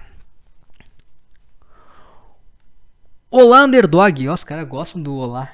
E os caras pegaram o olá. Olá, meus caros. Aí o cara pega olá, underdog. Meu nome é Pedro. Ó, esse aí quis falar o nome dele. O nome dele é Pedro. E sou apaixonado pela minha desde criança. Tudo começou quando comecei. Tudo começou quando comecei. Tá? Tudo começou quando comecei a morar com meus avós após a perda dos meus pais. Nossa, velho, que podcast tá só só sobre perdas. É só perdas, é uma- uma vibe horrorosa. Quer dizer, o outro não perdeu, o outro tá tá perdendo aos poucos. Tá. Ah, quando tava perdendo meus pais, e então vi pela primeira vez a minha vizinha. Puta, você começou como criança. É ruim porque, tipo assim, ó. eu- eu pergunta, o cara, ele conhece, ele, é ele falou que no início do e-mail que ele era apaixonado por ela desde criança, tá? Creio eu que ele não seja mais criança agora, né? Porque ele falou criança, então acho que não é mais criança. Aqui não fala a idade, né? Não falou a idade. E ele relata, ele começou a falar aqui, ah, começou quando vi ela, com- ruiva, muito linda, com seus olhos verdes. Tipo assim, é, é, começou. É que assim, eu não quero ler isso aqui, porque ele falou muito detalhes de uma criança, entendeu? É errado isso. É meio estranho, né? Tipo assim, um cara falou, tipo, ah, eu entendo que ele tá apaixonado pela pessoa, mas ele tá relembrando de uma memória e tá descrevendo uma criança agora, não tá descrevendo ela agora. Mas enfim, ah, então eu me apaixonei por ela desde aquele dia em questão. Mas infelizmente ela nunca, pelo menos nunca aparentou me ver da mesma forma. Ela sempre se relacionou oh, com caras uns sheds. Ah, começou com esses termos ruins, com sheds. Com, sempre se relacionou com shed. Inclusive o namorado dela é um daqueles sheds grosseirões. Tá? E um cara, ah, tem carro, ah, chato, cara, chato. Ah, não sei o que faço, não sei se me declaro para ela ou esqueço isso. Estou, estou, estou, estou me formando, mas atualmente faço entregas de iFood. E o namorado dela é um cara com família rica, ah, sempre se coisa de vitimizar, de colocar para baixo. Ah. Então, o que faço? Me declaro para ela ou esqueço esse amor? Abraços e parabéns pelo podcast. Esse foi o e-mail do Pedro. Cara, tá, o que acontece? Ele tá apaixonado pela vizinha dele, né?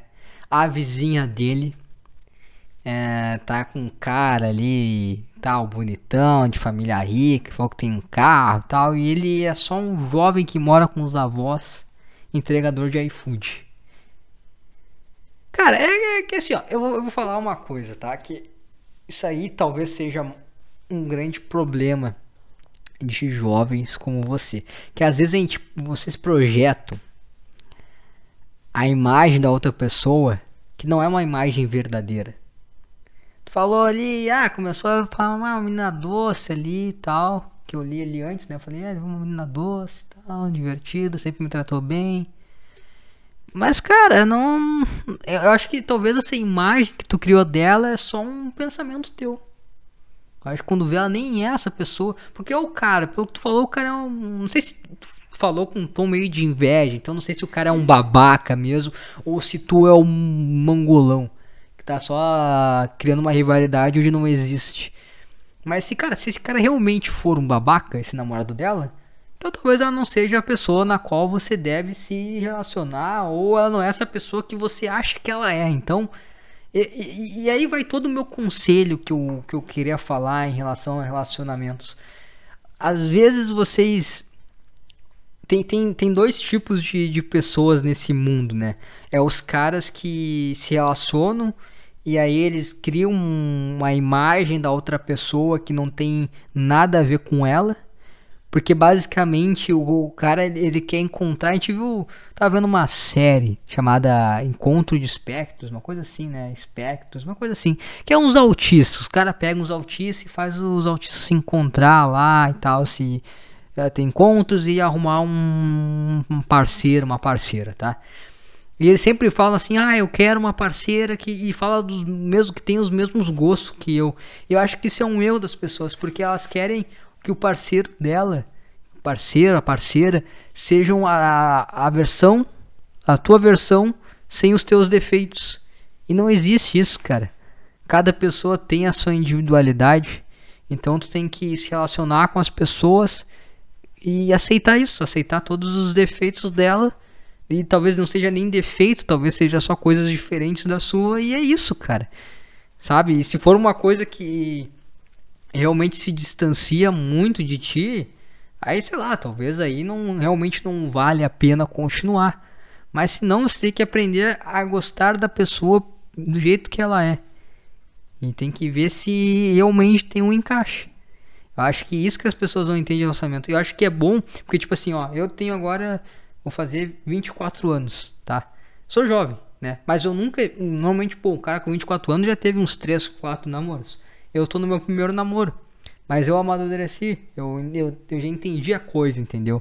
Eu já entendi a coisa. Eu sei, eu sei uh, valorizar a pessoa pelo que ela é entender que tem coisas que talvez eu ache que, pô, isso aqui é diferente de mim, mas eu não vejo isso como um defeito, vejo assim com a forma como é. E se fosse tipo assim um defeito, aí tu tem que saber também que a tua vida não acaba ali, entendeu? Se as coisas não dão certas, simplesmente a tua vida não acaba naquele momento. Tu tem que saber, eu acho que falta um pouco das pessoas se descobrirem, terem a a própria não é a própria vida delas, mas saber de, suas falhas e ter seus próprios planos e objetivos e ver um relacionamento como algo a agregar, principalmente no presente, cara.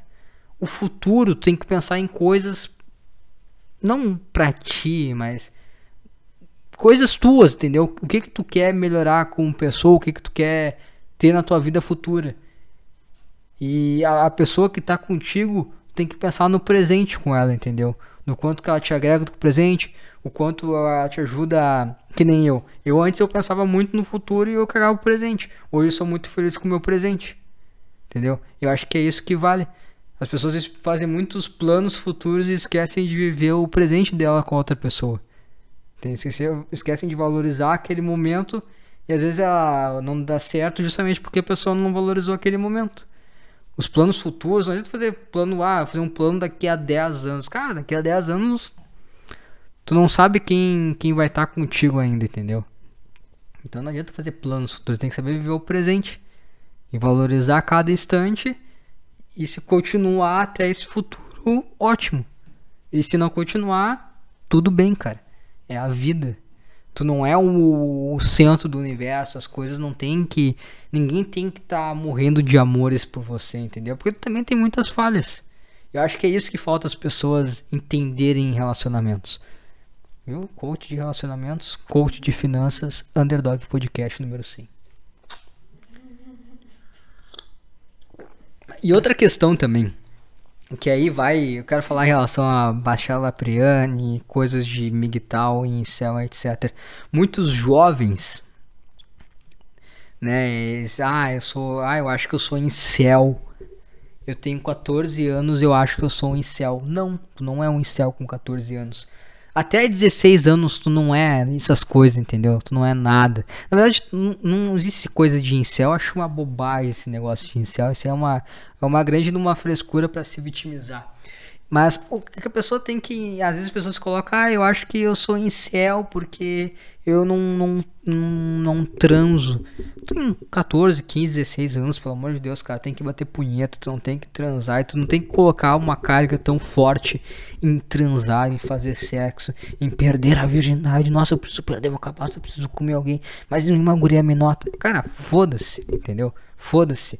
Vocês ficam escutando esses caras, tipo o Bastiano Lapriani, que são outros fracassados, cara. Esses caras não vão te ajudar. Esses caras não vão te ajudar, porque eles também são uns bostas. E vocês ficam nessa onda de fracasso. E vocês querem todos se confortar. Todos dar calor humano um para o outro. Ai, olha só, eu sou. Eu, ninguém me ama. Ai, também ninguém me ama. Vem cá me abraçar, vem cá me esquentar. Ai, ninguém ama a gente. Ai. Não, cara.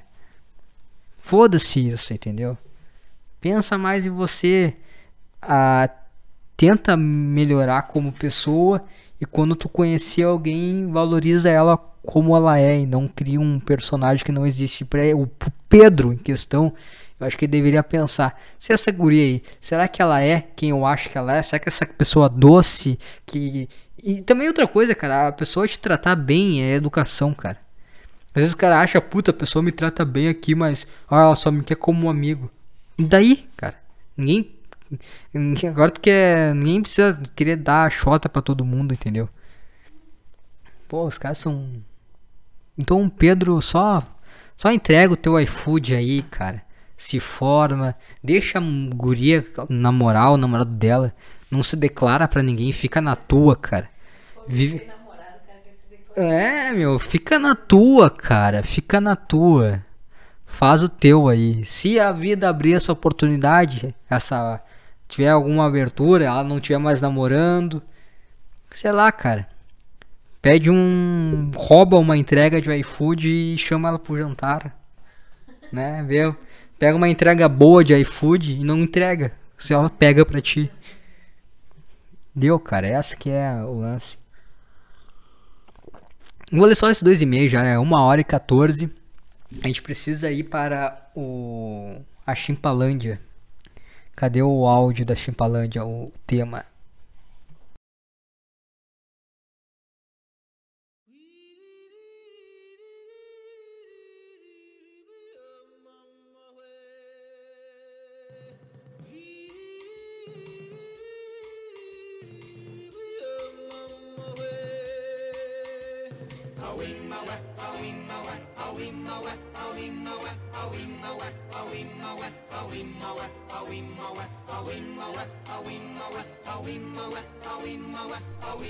Aconteceu muitas coisas, cara. Muitas coisas aconteceram desde o último podcast. Tem Nego do Borel. Eu, não, fiz, fiz anotações aqui, hein? Me preparei para esse podcast sem. Fiz anotações. Temos Nego do Borel, John Jones, Velho da Van, Briga de Rua e Luísa Mel. Hum. Vamos ver aqui. Esse Briga de Rua aqui eu não vou ler. Vou deixar pro slide, caso que eu quero o Lucas junto. O Lucas é um bom cara de para ter esse tipo de assunto. Eu quero falar sobre, já que estamos falando de relacionamento, vamos falar sobre Luísa Mel, que ela ela se separou do marido dela lá. E aí ela pegou e falou que, pô, o cara tá ameaçando ela, tá fazendo ligações, fazendo ligações para ela e pediu uma, uma ordem de rest... como é? Como é, é de distanciamento?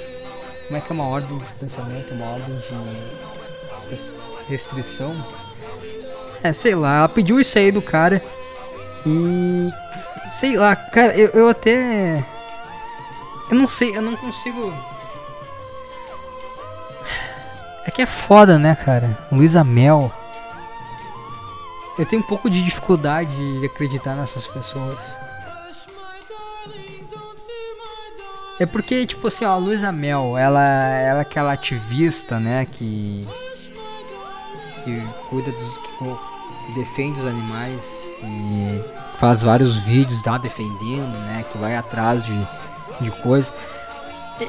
outra coisa que eu não entendo, tá? Ela, ela defende animais, tá? Eu, eu gosto de animais? Eu, eu, gosto de animais. Eu gosto tanto de animais que eu nunca iria para um lugar que maltrata animais e ver animais maltratados? É, pessoas que gostam de animais não vão atrás de lugares onde animais são maltratados. Eu não, não quero ver isso. Eu não quero ver animais uh, passando fome, que levando surras sem os dentes, sei lá, não, sem um olho. Eu não quero ver isso. Eu não quero ver isso. Então, eu, eu não sei, eu não, não. É, sei lá, cara. Eu acho uma pessoa estranha. Eu acho a Luísa Mel uma pessoa estranha. Eu tenho uma teoria de que pessoas que. que vivem muito nessa, nesse meio de, de, de vitimização. Não que, pô, os cachorros estão sofrendo, obviamente que eles são vítimas. Mas a pessoa que ela bate muito na tecla de de sempre ter a vítima, sabe? Sempre ter alguém que tá sofrendo algum tipo de agressão, alguma coisa. Eu acho que essa pessoa atrai muito essa negativa, sabe? Atrai essa coisa de tipo assim, ah, existe a vítima e existe o vilão, sabe?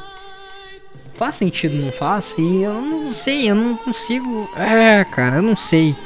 E aí o que, o que me incomoda também é que ela, pô, o cara é um pelo que me falou aqui, pô, o cara é um bosta, entendeu? O cara tá ameaçando ela, um monte de coisa. E ela vai e ela pede uma pensão pro cara. Cara, eu não sei, se tem uma pessoa, tá, que, que me trata mal, que já me tratou mal, e se essa pessoa, sei lá, tá me perseguindo, me ameaçando, eu não quero o dinheiro dessa pessoa, eu não quero nada dessa pessoa. Eu, eu não entendo isso, entendeu? Tipo assim, pô, tem uma pessoa que é uma merda pra mim. Eu não quero que ela me pague uma pensão, não quero nada dela, não quero. Tudo é sujeira, tudo que vem dela pra mim seria sujeira. Então quando ela vem, ela pede uma pensão de 110 mil por mês. Pô, fico um pouco incomodado. Eu tô vendo aqui o, né, o negócio ali, que qual que é a, as despesas, né? Pô, ela botou aqui vestuário 5.800. Eu não entendo esse negócio, as pessoas botam vestuário como uma despesa mensal só compra roupa todo mês, eu compro roupa uma vez a cada cinco anos. Eu, eu tenho, eu tenho umas bermudas minha que ela tá rasa, que ela tá um- fazendo uns furos, por quê? Porque eu trabalho na academia, enrosca, rasa, faz uns furinhos, sabe? Eu faço agachamento, então vai forçando, forçando o elástico e ele vai rompendo. E aí fica fazendo um- uns furinhos. E eu não quero comprar coisa nova, entendeu? Porque, ai, cara, tá, foda-se, vai. A minha mãe falou, ah, tem que comprar coisa nova, não sei o que. Eu, não, não, deixa assim, não quero comprar daqui a. Eu comprei ano retrasado, dois anos só. Tem mais três anos de validade. Daqui a, a três anos eu compro tudo novo. Esse é o meu lance. A cada cinco anos eu compro todo um armário novo. Deu. Que tá pronto. Agora uma pessoa que gasta roupa todo mês, cara. Que que é isso? Todo mês eu tenho que gastar seis pau em roupa, é isso? Brinquedo do menor, 1.500. Tá, criança tem um parque de diversão em casa. Gastar 1.500 todo mês pra comprar boneco novo. E cadê a sustentabilidade? Pô, fala de animais, meio ambiente, cadê a sustentabilidade? Tô vendo muitos gastos aqui. Aí tá aqui o judô, psiquiatra. Porra, a criança também toda errada da cabeça já, né? Como é que não vai ser errada a cabeça, né? Como é que não vai ser errada a cabeça? Mãe sai, vou lá ver uns animal sem olho lá. Que isso, cara? Livraria. Livraria barra papelaria menor, que é pra criança. 400 pau. A criança tá, tá lendo livro toda hora, né? Ela botou aqui yoga. Sacanagem, né? Pô, é foda, entendeu? Porra, gente rica, meu, é uma loucura, cara. Gente rica é completamente fora da casinha. Essa Luísa Mel, eu acho. Eu não, não tô falando que. Porra, tá vendo aqui o filho dela, deve ter uns 5 anos e gasta 400 pau em livro, tá? De sacanagem comigo, ele não sabe nem ler essa criança. A criança tem uns 5 anos aqui gastando 400 pau em livro. Terapia do menor. Criança faz terapia, cara. Núcleo psicoterapia, psiquiatra, a mulher faz precisa de psiquiatra, o núcleo de psicoterapia. Não, a terapia do menor é foda, né, cara? Clube hebraica. Meu amigo.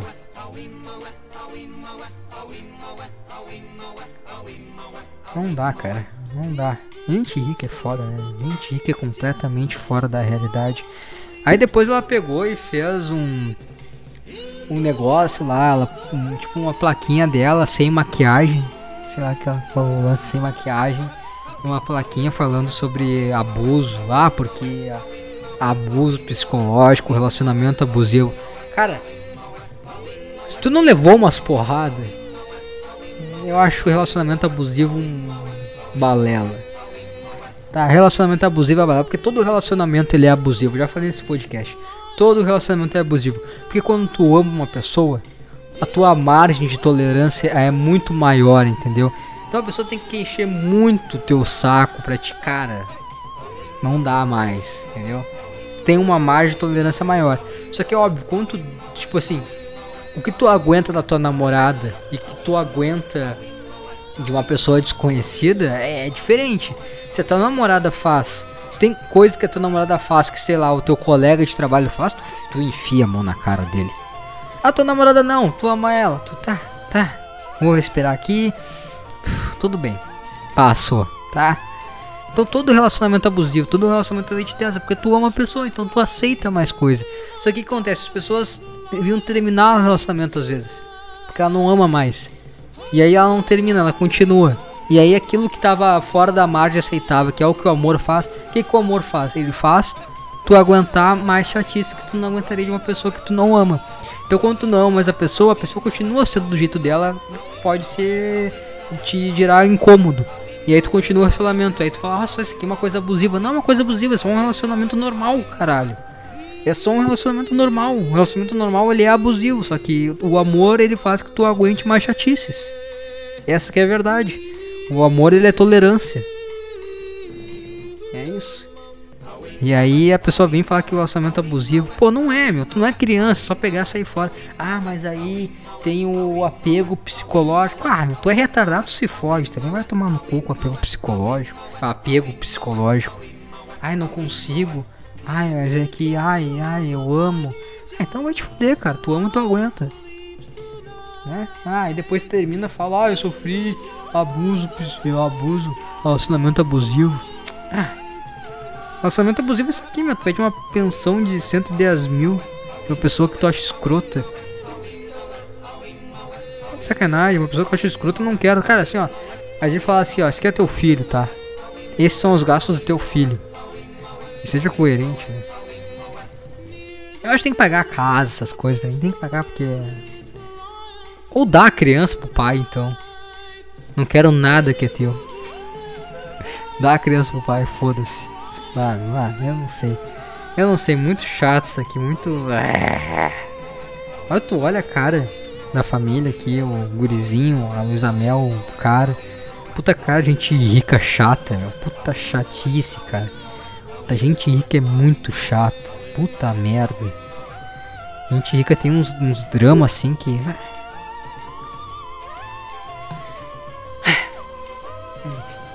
Né? Enfim. Fala do John Jones. John Jones, John Jones enlouqueceu. Ah, ah, tudo é, tá, tá, aliado, tá junto ali, né? Relacionamento John Jones também. Porque ele foi preso por agressão doméstica. Né? Agressão doméstica. Isso mostra também que. É, é, eu, eu acho que assim, ó, se eu convivesse com o John Jones, eu nunca ia irritar ele ao ponto dele me bater. Isso mostra toda a ousadia de, da mulher, né? Às vezes. A mulher era muito ousada, às vezes, né? Porque ela sabe que ela, que ela tá casada com o John Jones. Ela sabe que o cara bebe, se droga, o cara dá uma enlouquecida. E aí ela vai irritar o cara.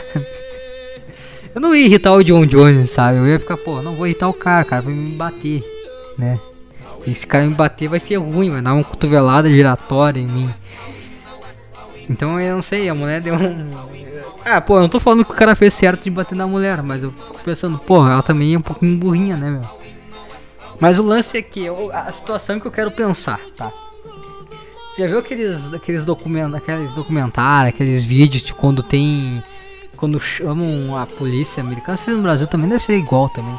Quando eles chamam, tipo assim, ah, homem afrodescendente, tanta altura. Eles, eles falam a situação, eles descrevem o cara, entendeu? E eu fico imaginando assim, tipo, pô, policial americano racista, tá? Recebe a ligação. Ah, aconteceu aqui violência doméstica, homem negro, cara. Cara, imagina só, tipo assim, tá um. Digamos que, ah, é em dupla, tá? É em dupla. Um é racista, outro não é racista. Aí, ah, Operação Homem Negro. Eu, o racista fica assim, dando um soquinho no braço do que não é racista, né? Ó. Hoje tem. Hoje. Hoje vamos agora. Eu vivi pra isso, cara. Eu vivi pra isso, Homem Negro. Vamos lá. Com razão ainda. Ah, esse, esse é o momento.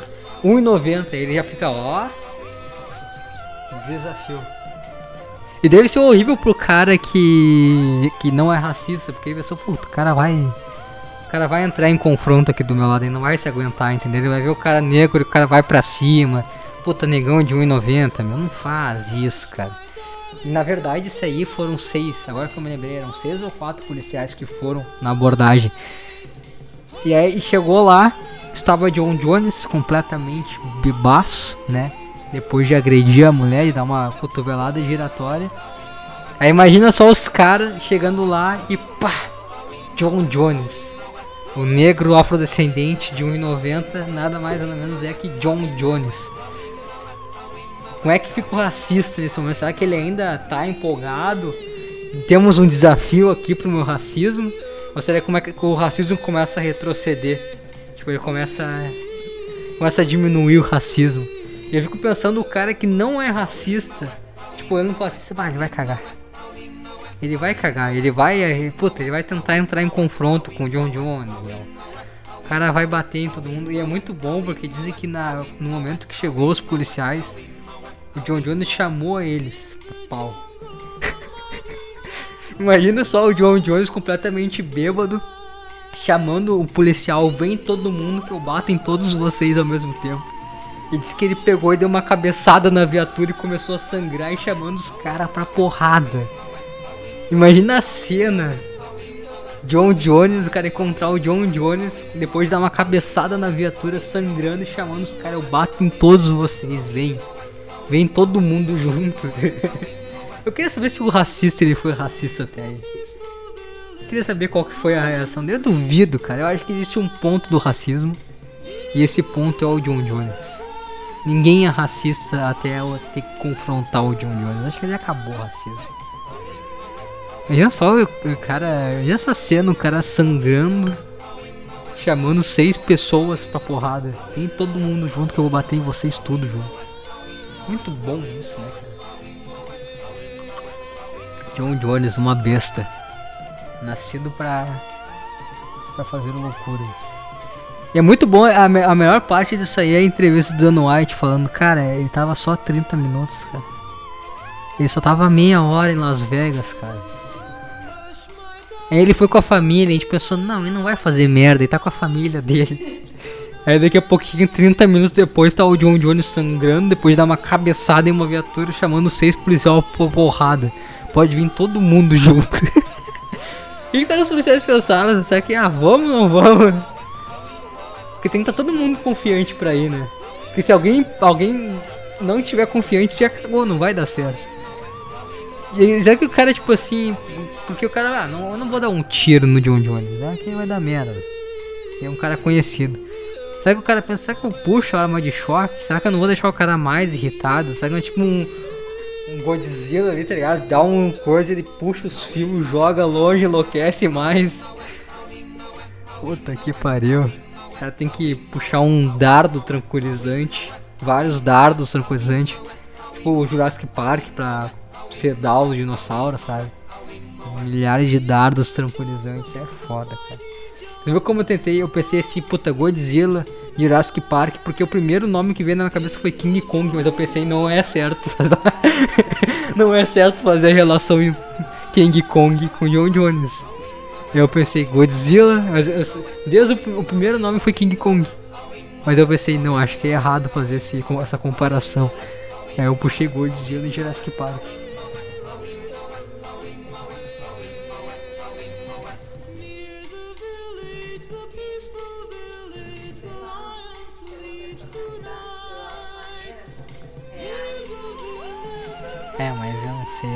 Vou comparar um negro com um macaco. É.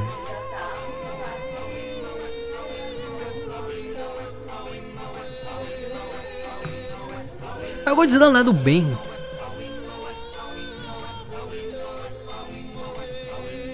O Godzilla ele não, não luta contra um outro monstro.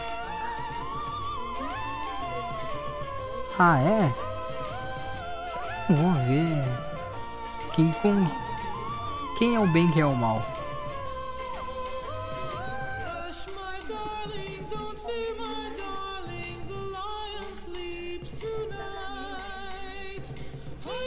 É, eu não vou ver. Ele é apaixonado pelo Lourinho. Um, um macaco de 10 metros de altura. O que que ele vai fazer?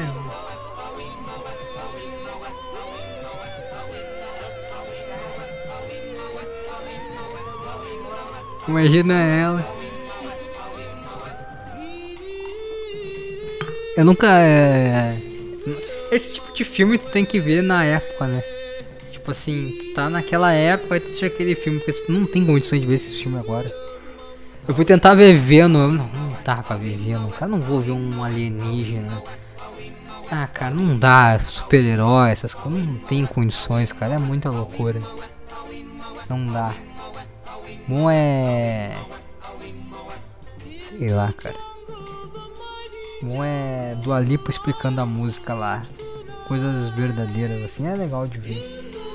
Na verdade é ruim, às vezes é ruim, mas é bom ver coisas ruins.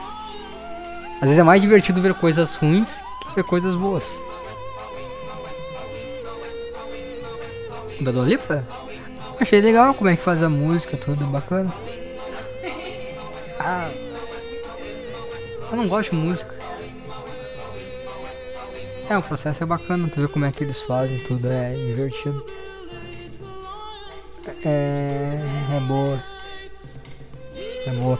Uma coisa que eu vi que eu gostei esses dias foi o último show do David Chappelle, muito bom também. Fazia tempo que eu não via. Eu não, não gosto de ver stand-up. Eu acho. Ah.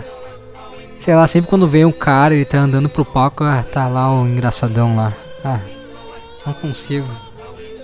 Não dá pra ver, olha lá engraçadão vindo fazer piada aqui. Ah. Ah, não dá, cara, sei lá, fico. Ah. Ah, tá bom, cara. É que eu fico muito. É que eu não, eu não consigo, entendeu? Eu fico. Eu não vou rir. É, eu fico. Eu pareço uma. Uma mulher emburrada. Não vou. Que isso aqui. Tenta fazer eu rir. Eu não vou rir, tá? Eu fico uma mulher emburrada quando eu vejo stand-up. Eu não consigo entrar na vibe. Mas o David Chapéu é bom.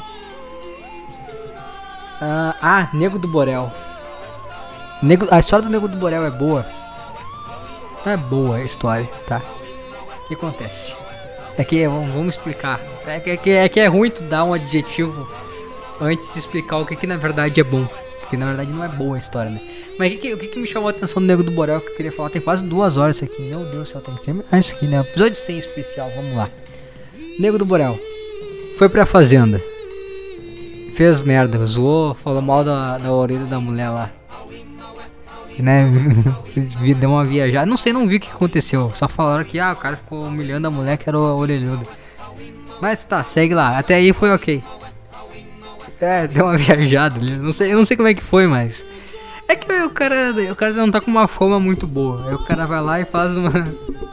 Ah, cara. É. É. Mas eu já falei, né, cara? É um, é- o cara é Nego do Borel. O, o nickname do cara é um morro do Rio de Janeiro. Não sei que. É, é, esse cara é isso aí, entendeu? Mas o que aconteceu? O cara foi acusado de estupro de vulnerável, né? Por quê? Tava na fazenda lá, né? Tinha uma mina lá que ele já tava, né, tendo um. Um treco-teco, né? Um. Um ticaracatica. E aí, pô, festa. Os dois estavam lá, né? Tomaram bebidas alcoólicas. Estavam os dois alterados, né? Só que o que aconteceu foi que eles foram pra cama lá. Ela foi pra cama dele. Eu tenho aqui uma acompanhar, uma pessoa que acompanha a fazenda. Como é que é que ela foi pra cama dele? É, ela foi pra cama dele e aí parece que, né, ele. Ela não tava bem e aí ele foi lá e. botou o menino pra dentro da toca, né? É, eu também não vi, né? Mas é o que dizem, né? Que ele pegou a camisinha e os caralho. E aí acusaram ele de. É, parece que ele pegou a camisinha toda. Eu acho que eu vi isso em algum lugar. Não tenho certeza. Ah, não é isso aí, é outra coisa. Foda-se, isso aqui não é, o, é, não é o R7. Tu quer saber a notícia verdadeira? Olha o R7. Quer ver a minha opinião? Escuta Underdog. A verdade, a verdade aqui não, não precisa tá. Os fatos não precisam ser necessariamente fatos. A gente vai ver, né? Eu acho que eu vi isso aí algum lugar. Talvez eu esteja confundindo a história, talvez, mas eu acho que eu vi isso aí. Mas o lance é que, segundo uma- aqui ó, a versão feminina aqui da história, né? Foi que os dois estavam muito alcoolizados, né? Então, tipo, ah, estavam meio que se pegando lá, tal. Só que ele dava uma, davam uma apagada, bebida, acordava. Porque, pô, quem, quem já bebeu sabe que às vezes o cara dá uma dormida e o cara acorda e o cara não tem muita noção de tempo, essas coisas. Ah, tô justificando. É certo. Não é certo o que aconteceu. Mas a minha questão é que a bebida, eu acho que o lance todo foi que os dois estavam bêbados. E que. Ah, acusaram o cara de, de estupro. É muito estranho. Como é que acusam um cara de estupro e deixam o estupro ocorrer? Como é que a edição não pensou? Pô, o cara tá estuprando. Vou, né? Parar. Vou mandar o pessoal se separar ali. É, não. É, parece que a, a Fazenda eles não mostram nada disso aí. Tipo, as pessoas transam eles não mostram nada. É. E ninguém separou nada. É, pô, não sei, se o cara tivesse realmente estuprando, tu vai lá e, né? Porra, tu não deixa acontecer o bagulho, né, cara? Tu não deixa chegar no onde chegou. Só que. Ah, puta. Ah, cara, eu não sei, tá? Eu não sei se foi porque eles já estavam juntos. Eu não sei, cara, eu não sei. Eu não. Duas pessoas bêbadas. Por que que. Por que que. Eu, eu acho que a. Puta, a bebida é foda, né, cara? Ah, eu não sei. Não sei porque eu falei desse assunto agora, eu não sei. Eu não sei julgar isso.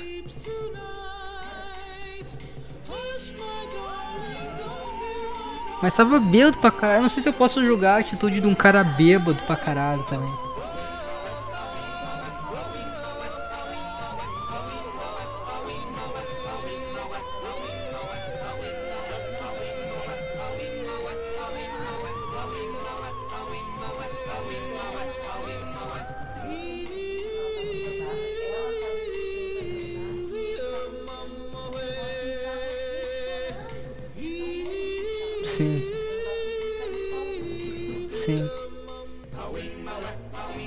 É, é. Sim, até. É. Sim, e teve, pô, teve diversas. Não, diversas vezes agora deu uma forçada, mas eu acho que eu fiquei puta bêbado assim umas duas vezes assim de apagar. E puta, eu na, na minha cabeça eu tinha apagado antes. E as pessoas me falam, tu fez isso, aquilo, isso e aquilo. E eu, puta, nem.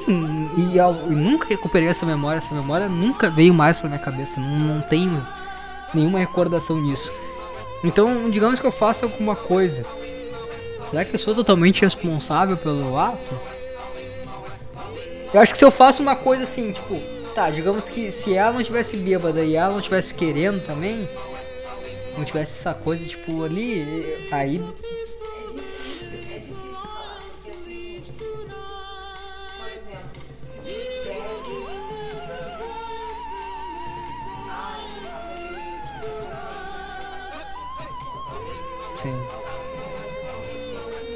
Sim. Tá.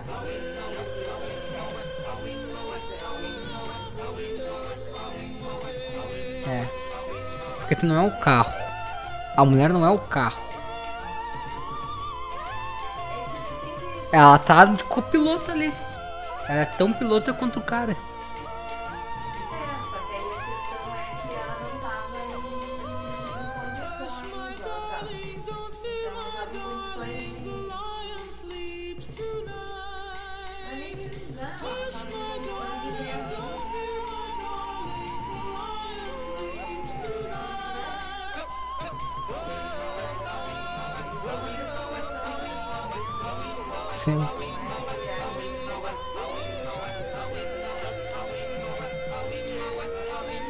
Provavelmente, se, essa, se isso tivesse acontecido fora de um reality show,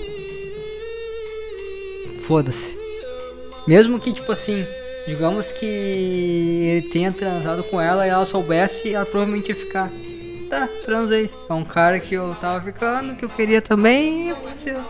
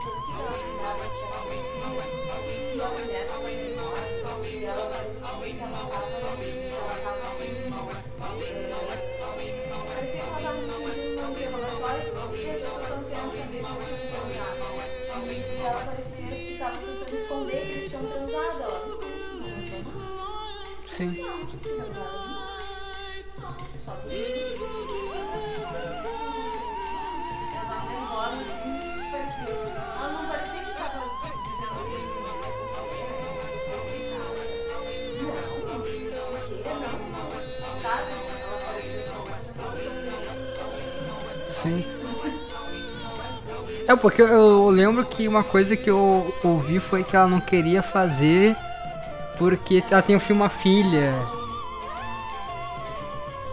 É. Mas, falar, mas também tu, tu mencionou que ela deu uma agitada no. no negresco.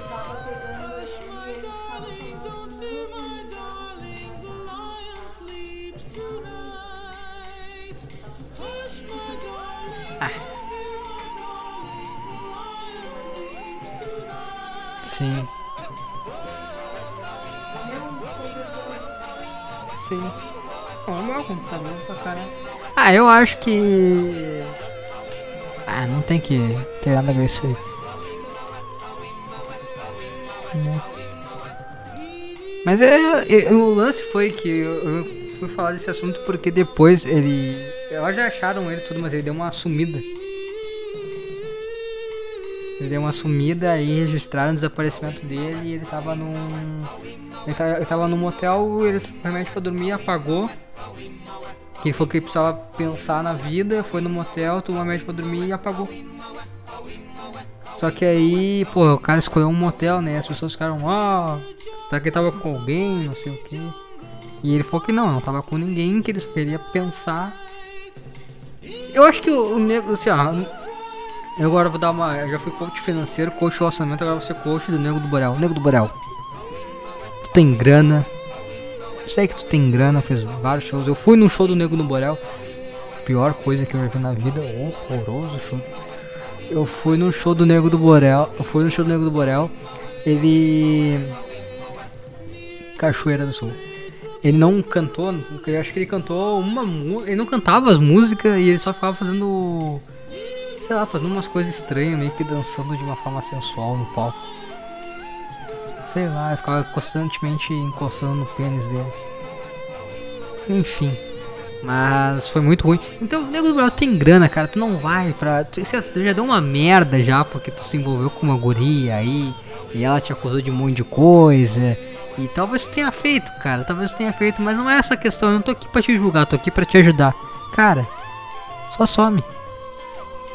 Só pega assim e. É. Compra uma fazenda, investe o teu dinheiro. É. Cara, é, só, só tenta não gastar todo o teu dinheiro, tá? Se desfaz de algumas coisas, junta uma grana e deu, cara. Chega de artista, chega de. Porque aonde tu encostar vai feder, cara.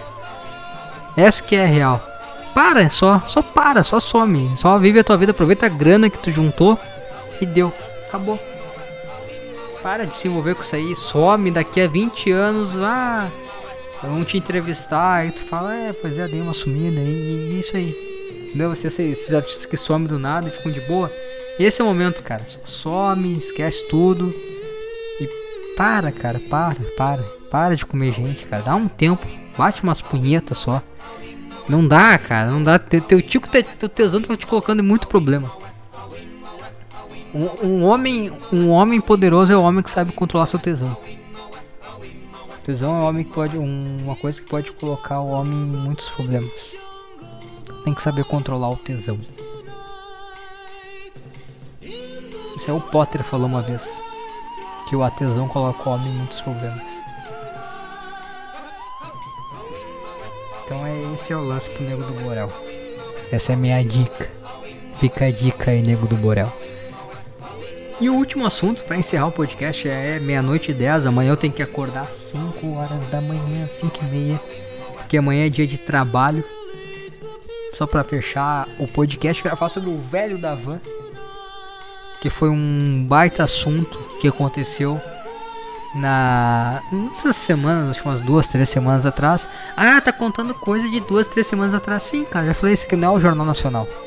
Quer, quer coisas atualizadas? O Jornal Nacional. Isso aqui é, é, é, é a opinião. Como é que os caras falam? Irreverente. Os caras gostam desse. Ah, irreverente. Eu não sei nem o que significa isso. Mas vamos lá. O velho da van, como é que é o nome dele? É Luciano. É Luciano, não é Luciano? Hang, Hang, Hang, Hang. Cara da van. O cara foi num. chamado ele pra CPI do Covid, né? Que tem a CPI do Covid. E, e, eu vi, cara, eu não gosto dessas coisas de política porque eu acho uma merda, você sabe a minha opinião. Eu acho que todas as pessoas que se envolvem com política, todas as pessoas é, que se envolvem com política é porque elas acham que elas sabem o que é melhor para todo mundo. Se tu sabe e se tu acha que a tua opinião é a melhor para todo mundo, ter um pau no cu. Essa é a minha questão, tá? E o que aconteceu com o velho da van? Ele foi pra CPI E aí, pô, o cara, o cara é uma, uma figura, né? O cara tá de terno do Brasil. O cara, a cueca dele é verde e amarela, meio do cara é verde e amarela. Ele começou a. levou umas plaquinhas lá, umas coisas de. De. Até tem uns até de propaganda da Havan. Tudo que ele falava, às vezes dava, dar uma. fazer uma propaganda da. Da loja dele, da, do mercado dele, sabe que porra que é a Havan. E aí, só que o lance todo é que pa- parece que ele fez umas merda lá, que tem um negócio lá que tem um kit prevenção. Os caras não faço a menor ideia desse assunto, porque eu acho uma, uma puta de uma bobagem tudo isso aí.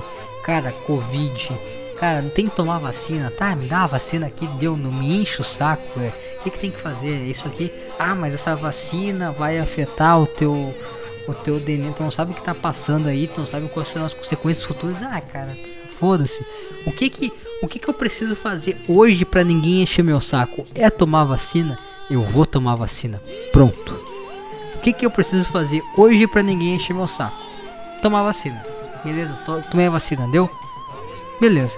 Ah, tem as coisas de, de levar a carteira da vacinação, porque se tu não levar a carteira da vacinação, tu não entra. Olha só isso, isso não pode. Ah, cara, tem que levar. Tá aqui, ó. Aqui é a carteirinha da vacinação, tá bom? Deu? Não me enche o saco? Beleza, fechou. Eu tô por não encher meu saco no momento atual. Depois, foda-se. Então, parece que deu, um, deu uns rolos lá, que é... A mãe dele morreu de Covid, tinha um negócio lá de, de prevenção, e aí falam que tudo isso, toda a treta, não, não, não chegaram a tocar realmente nesse assunto da mãe dele. Tudo falaram questão de fake news. Que ele fazia uns vídeos ah, defendendo um negócio de, de. fazendo fake news, falando que, que a Covid não matava tanto assim.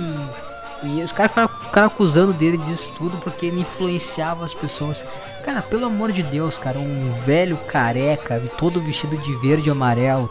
Se tu é influenciado por um velho careca de terno verde e amarelo, de cueca amarela, e essa influência dele faz tu morrer, talvez tu tenha que morrer, cara. Quem que é influenciado por um cara que usa terno verde e amarelo, um velho, todo caricato, cara? Eu, eu olho e eu acho engraçado, eu acho graça. E, e aí tá bom. Ah, mas ele ele posta fake news. Porra, o cara é velho, cara. É isso que velho faz, cara. Velho pega as coisas, acredita e posta. Deixa os caras. Ah, tem umas. Os caras ficam dando. Falando de umas teorias da conspiração. Deixa o cara falar de teoria da conspiração. Porra, porra, tá legal, cara. Eu, eu tinha várias teorias da conspiração em relação ao Covid que eu ficava lendo, fissurado, ficava lendo, lendo, lendo, lendo na, na época do, do auge da pandemia, quando tava tudo fechado. Eu ficava lendo, lendo, lendo. Puta, achava do caralho. E deu, cara. Mania de tudo fake news. Porque tem fake news, cara. Qual que é o mal da fake news? Ah, as pessoas vão ler notícias falsas. Isso vai influenciar elas a acreditarem que o Covid na verdade é uma farsa. E as pessoas não vão se vacinar. E assim mais gente vai morrer. Ah, para, cara. Pelo amor de Deus, que chatice. Deixa o velho postar o que ele quiser na internet. Deixa o velho em paz. Ninguém vai se, se se influenciar e se prejudicar por causa dele, o problema é dele. O problema é das pessoas. Tem que se fuder mesmo. Né, meu? Undershot sumiu. Sumiu. Sumiste, Undershot. Eu vou encerrar isso aqui. Quase duas horas. Underdog 100 ao vivo e a cores. É, tivemos e-mails, tivemos áudios. Pô, tu perdeu tua participação. Tu fugiu. Pô, a gente planejou aqui, a gente fez uma. A gente planejou, a gente ensaiou diversas vezes, tu saiu fora. Que tava falando da CPI. Não, a gente vai fazer isso aqui agora. Ela tá com vergonha de fazer. Ela tá com vergonha de fazer. É que ela faz muitas imitações boas de animais.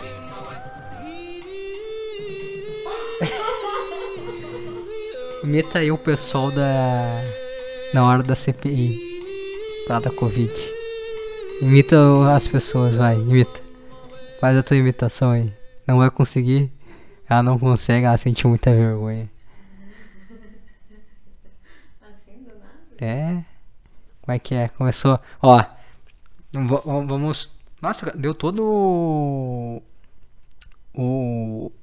O áudio do. Do quadro. Do quadro? Sei lá. Tá, CPI rolando. Tá. Pessoas falando de política. Início. Como é que é? Tranquilo? Aí começou. Bolsonaro. Kit prevenção. Vacina.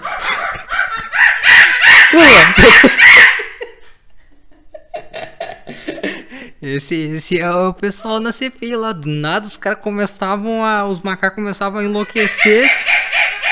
A arrumar briga. Ah, Bolsonaro, CPI. Kit prevenção. Os cachorros.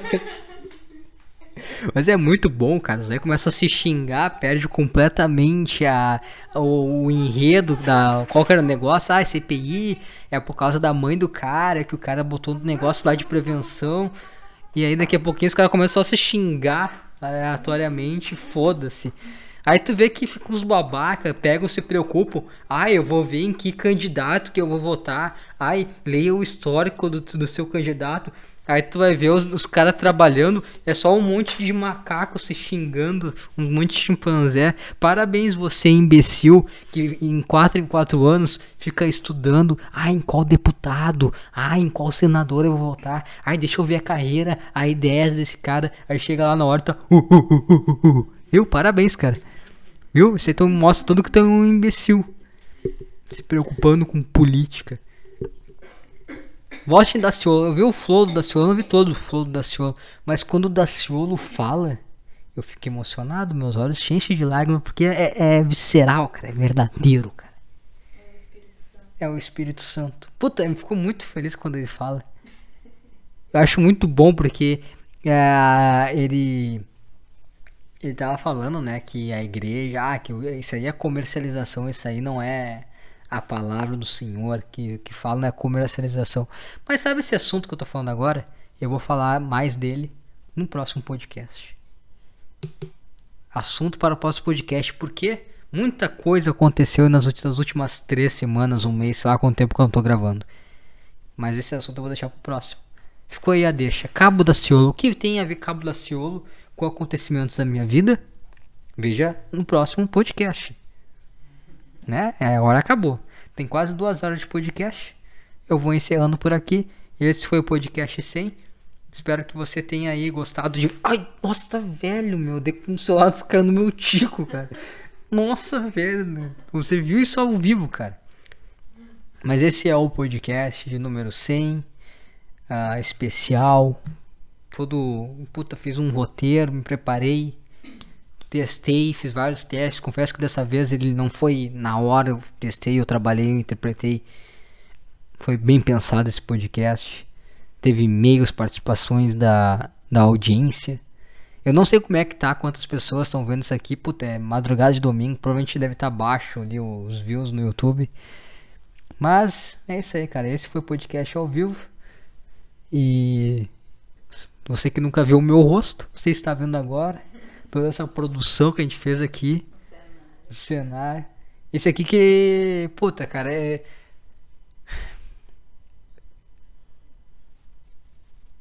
É, é, é, eu fico sem palavras por causa que eu investi um dinheiro pra montar esse estúdio agora.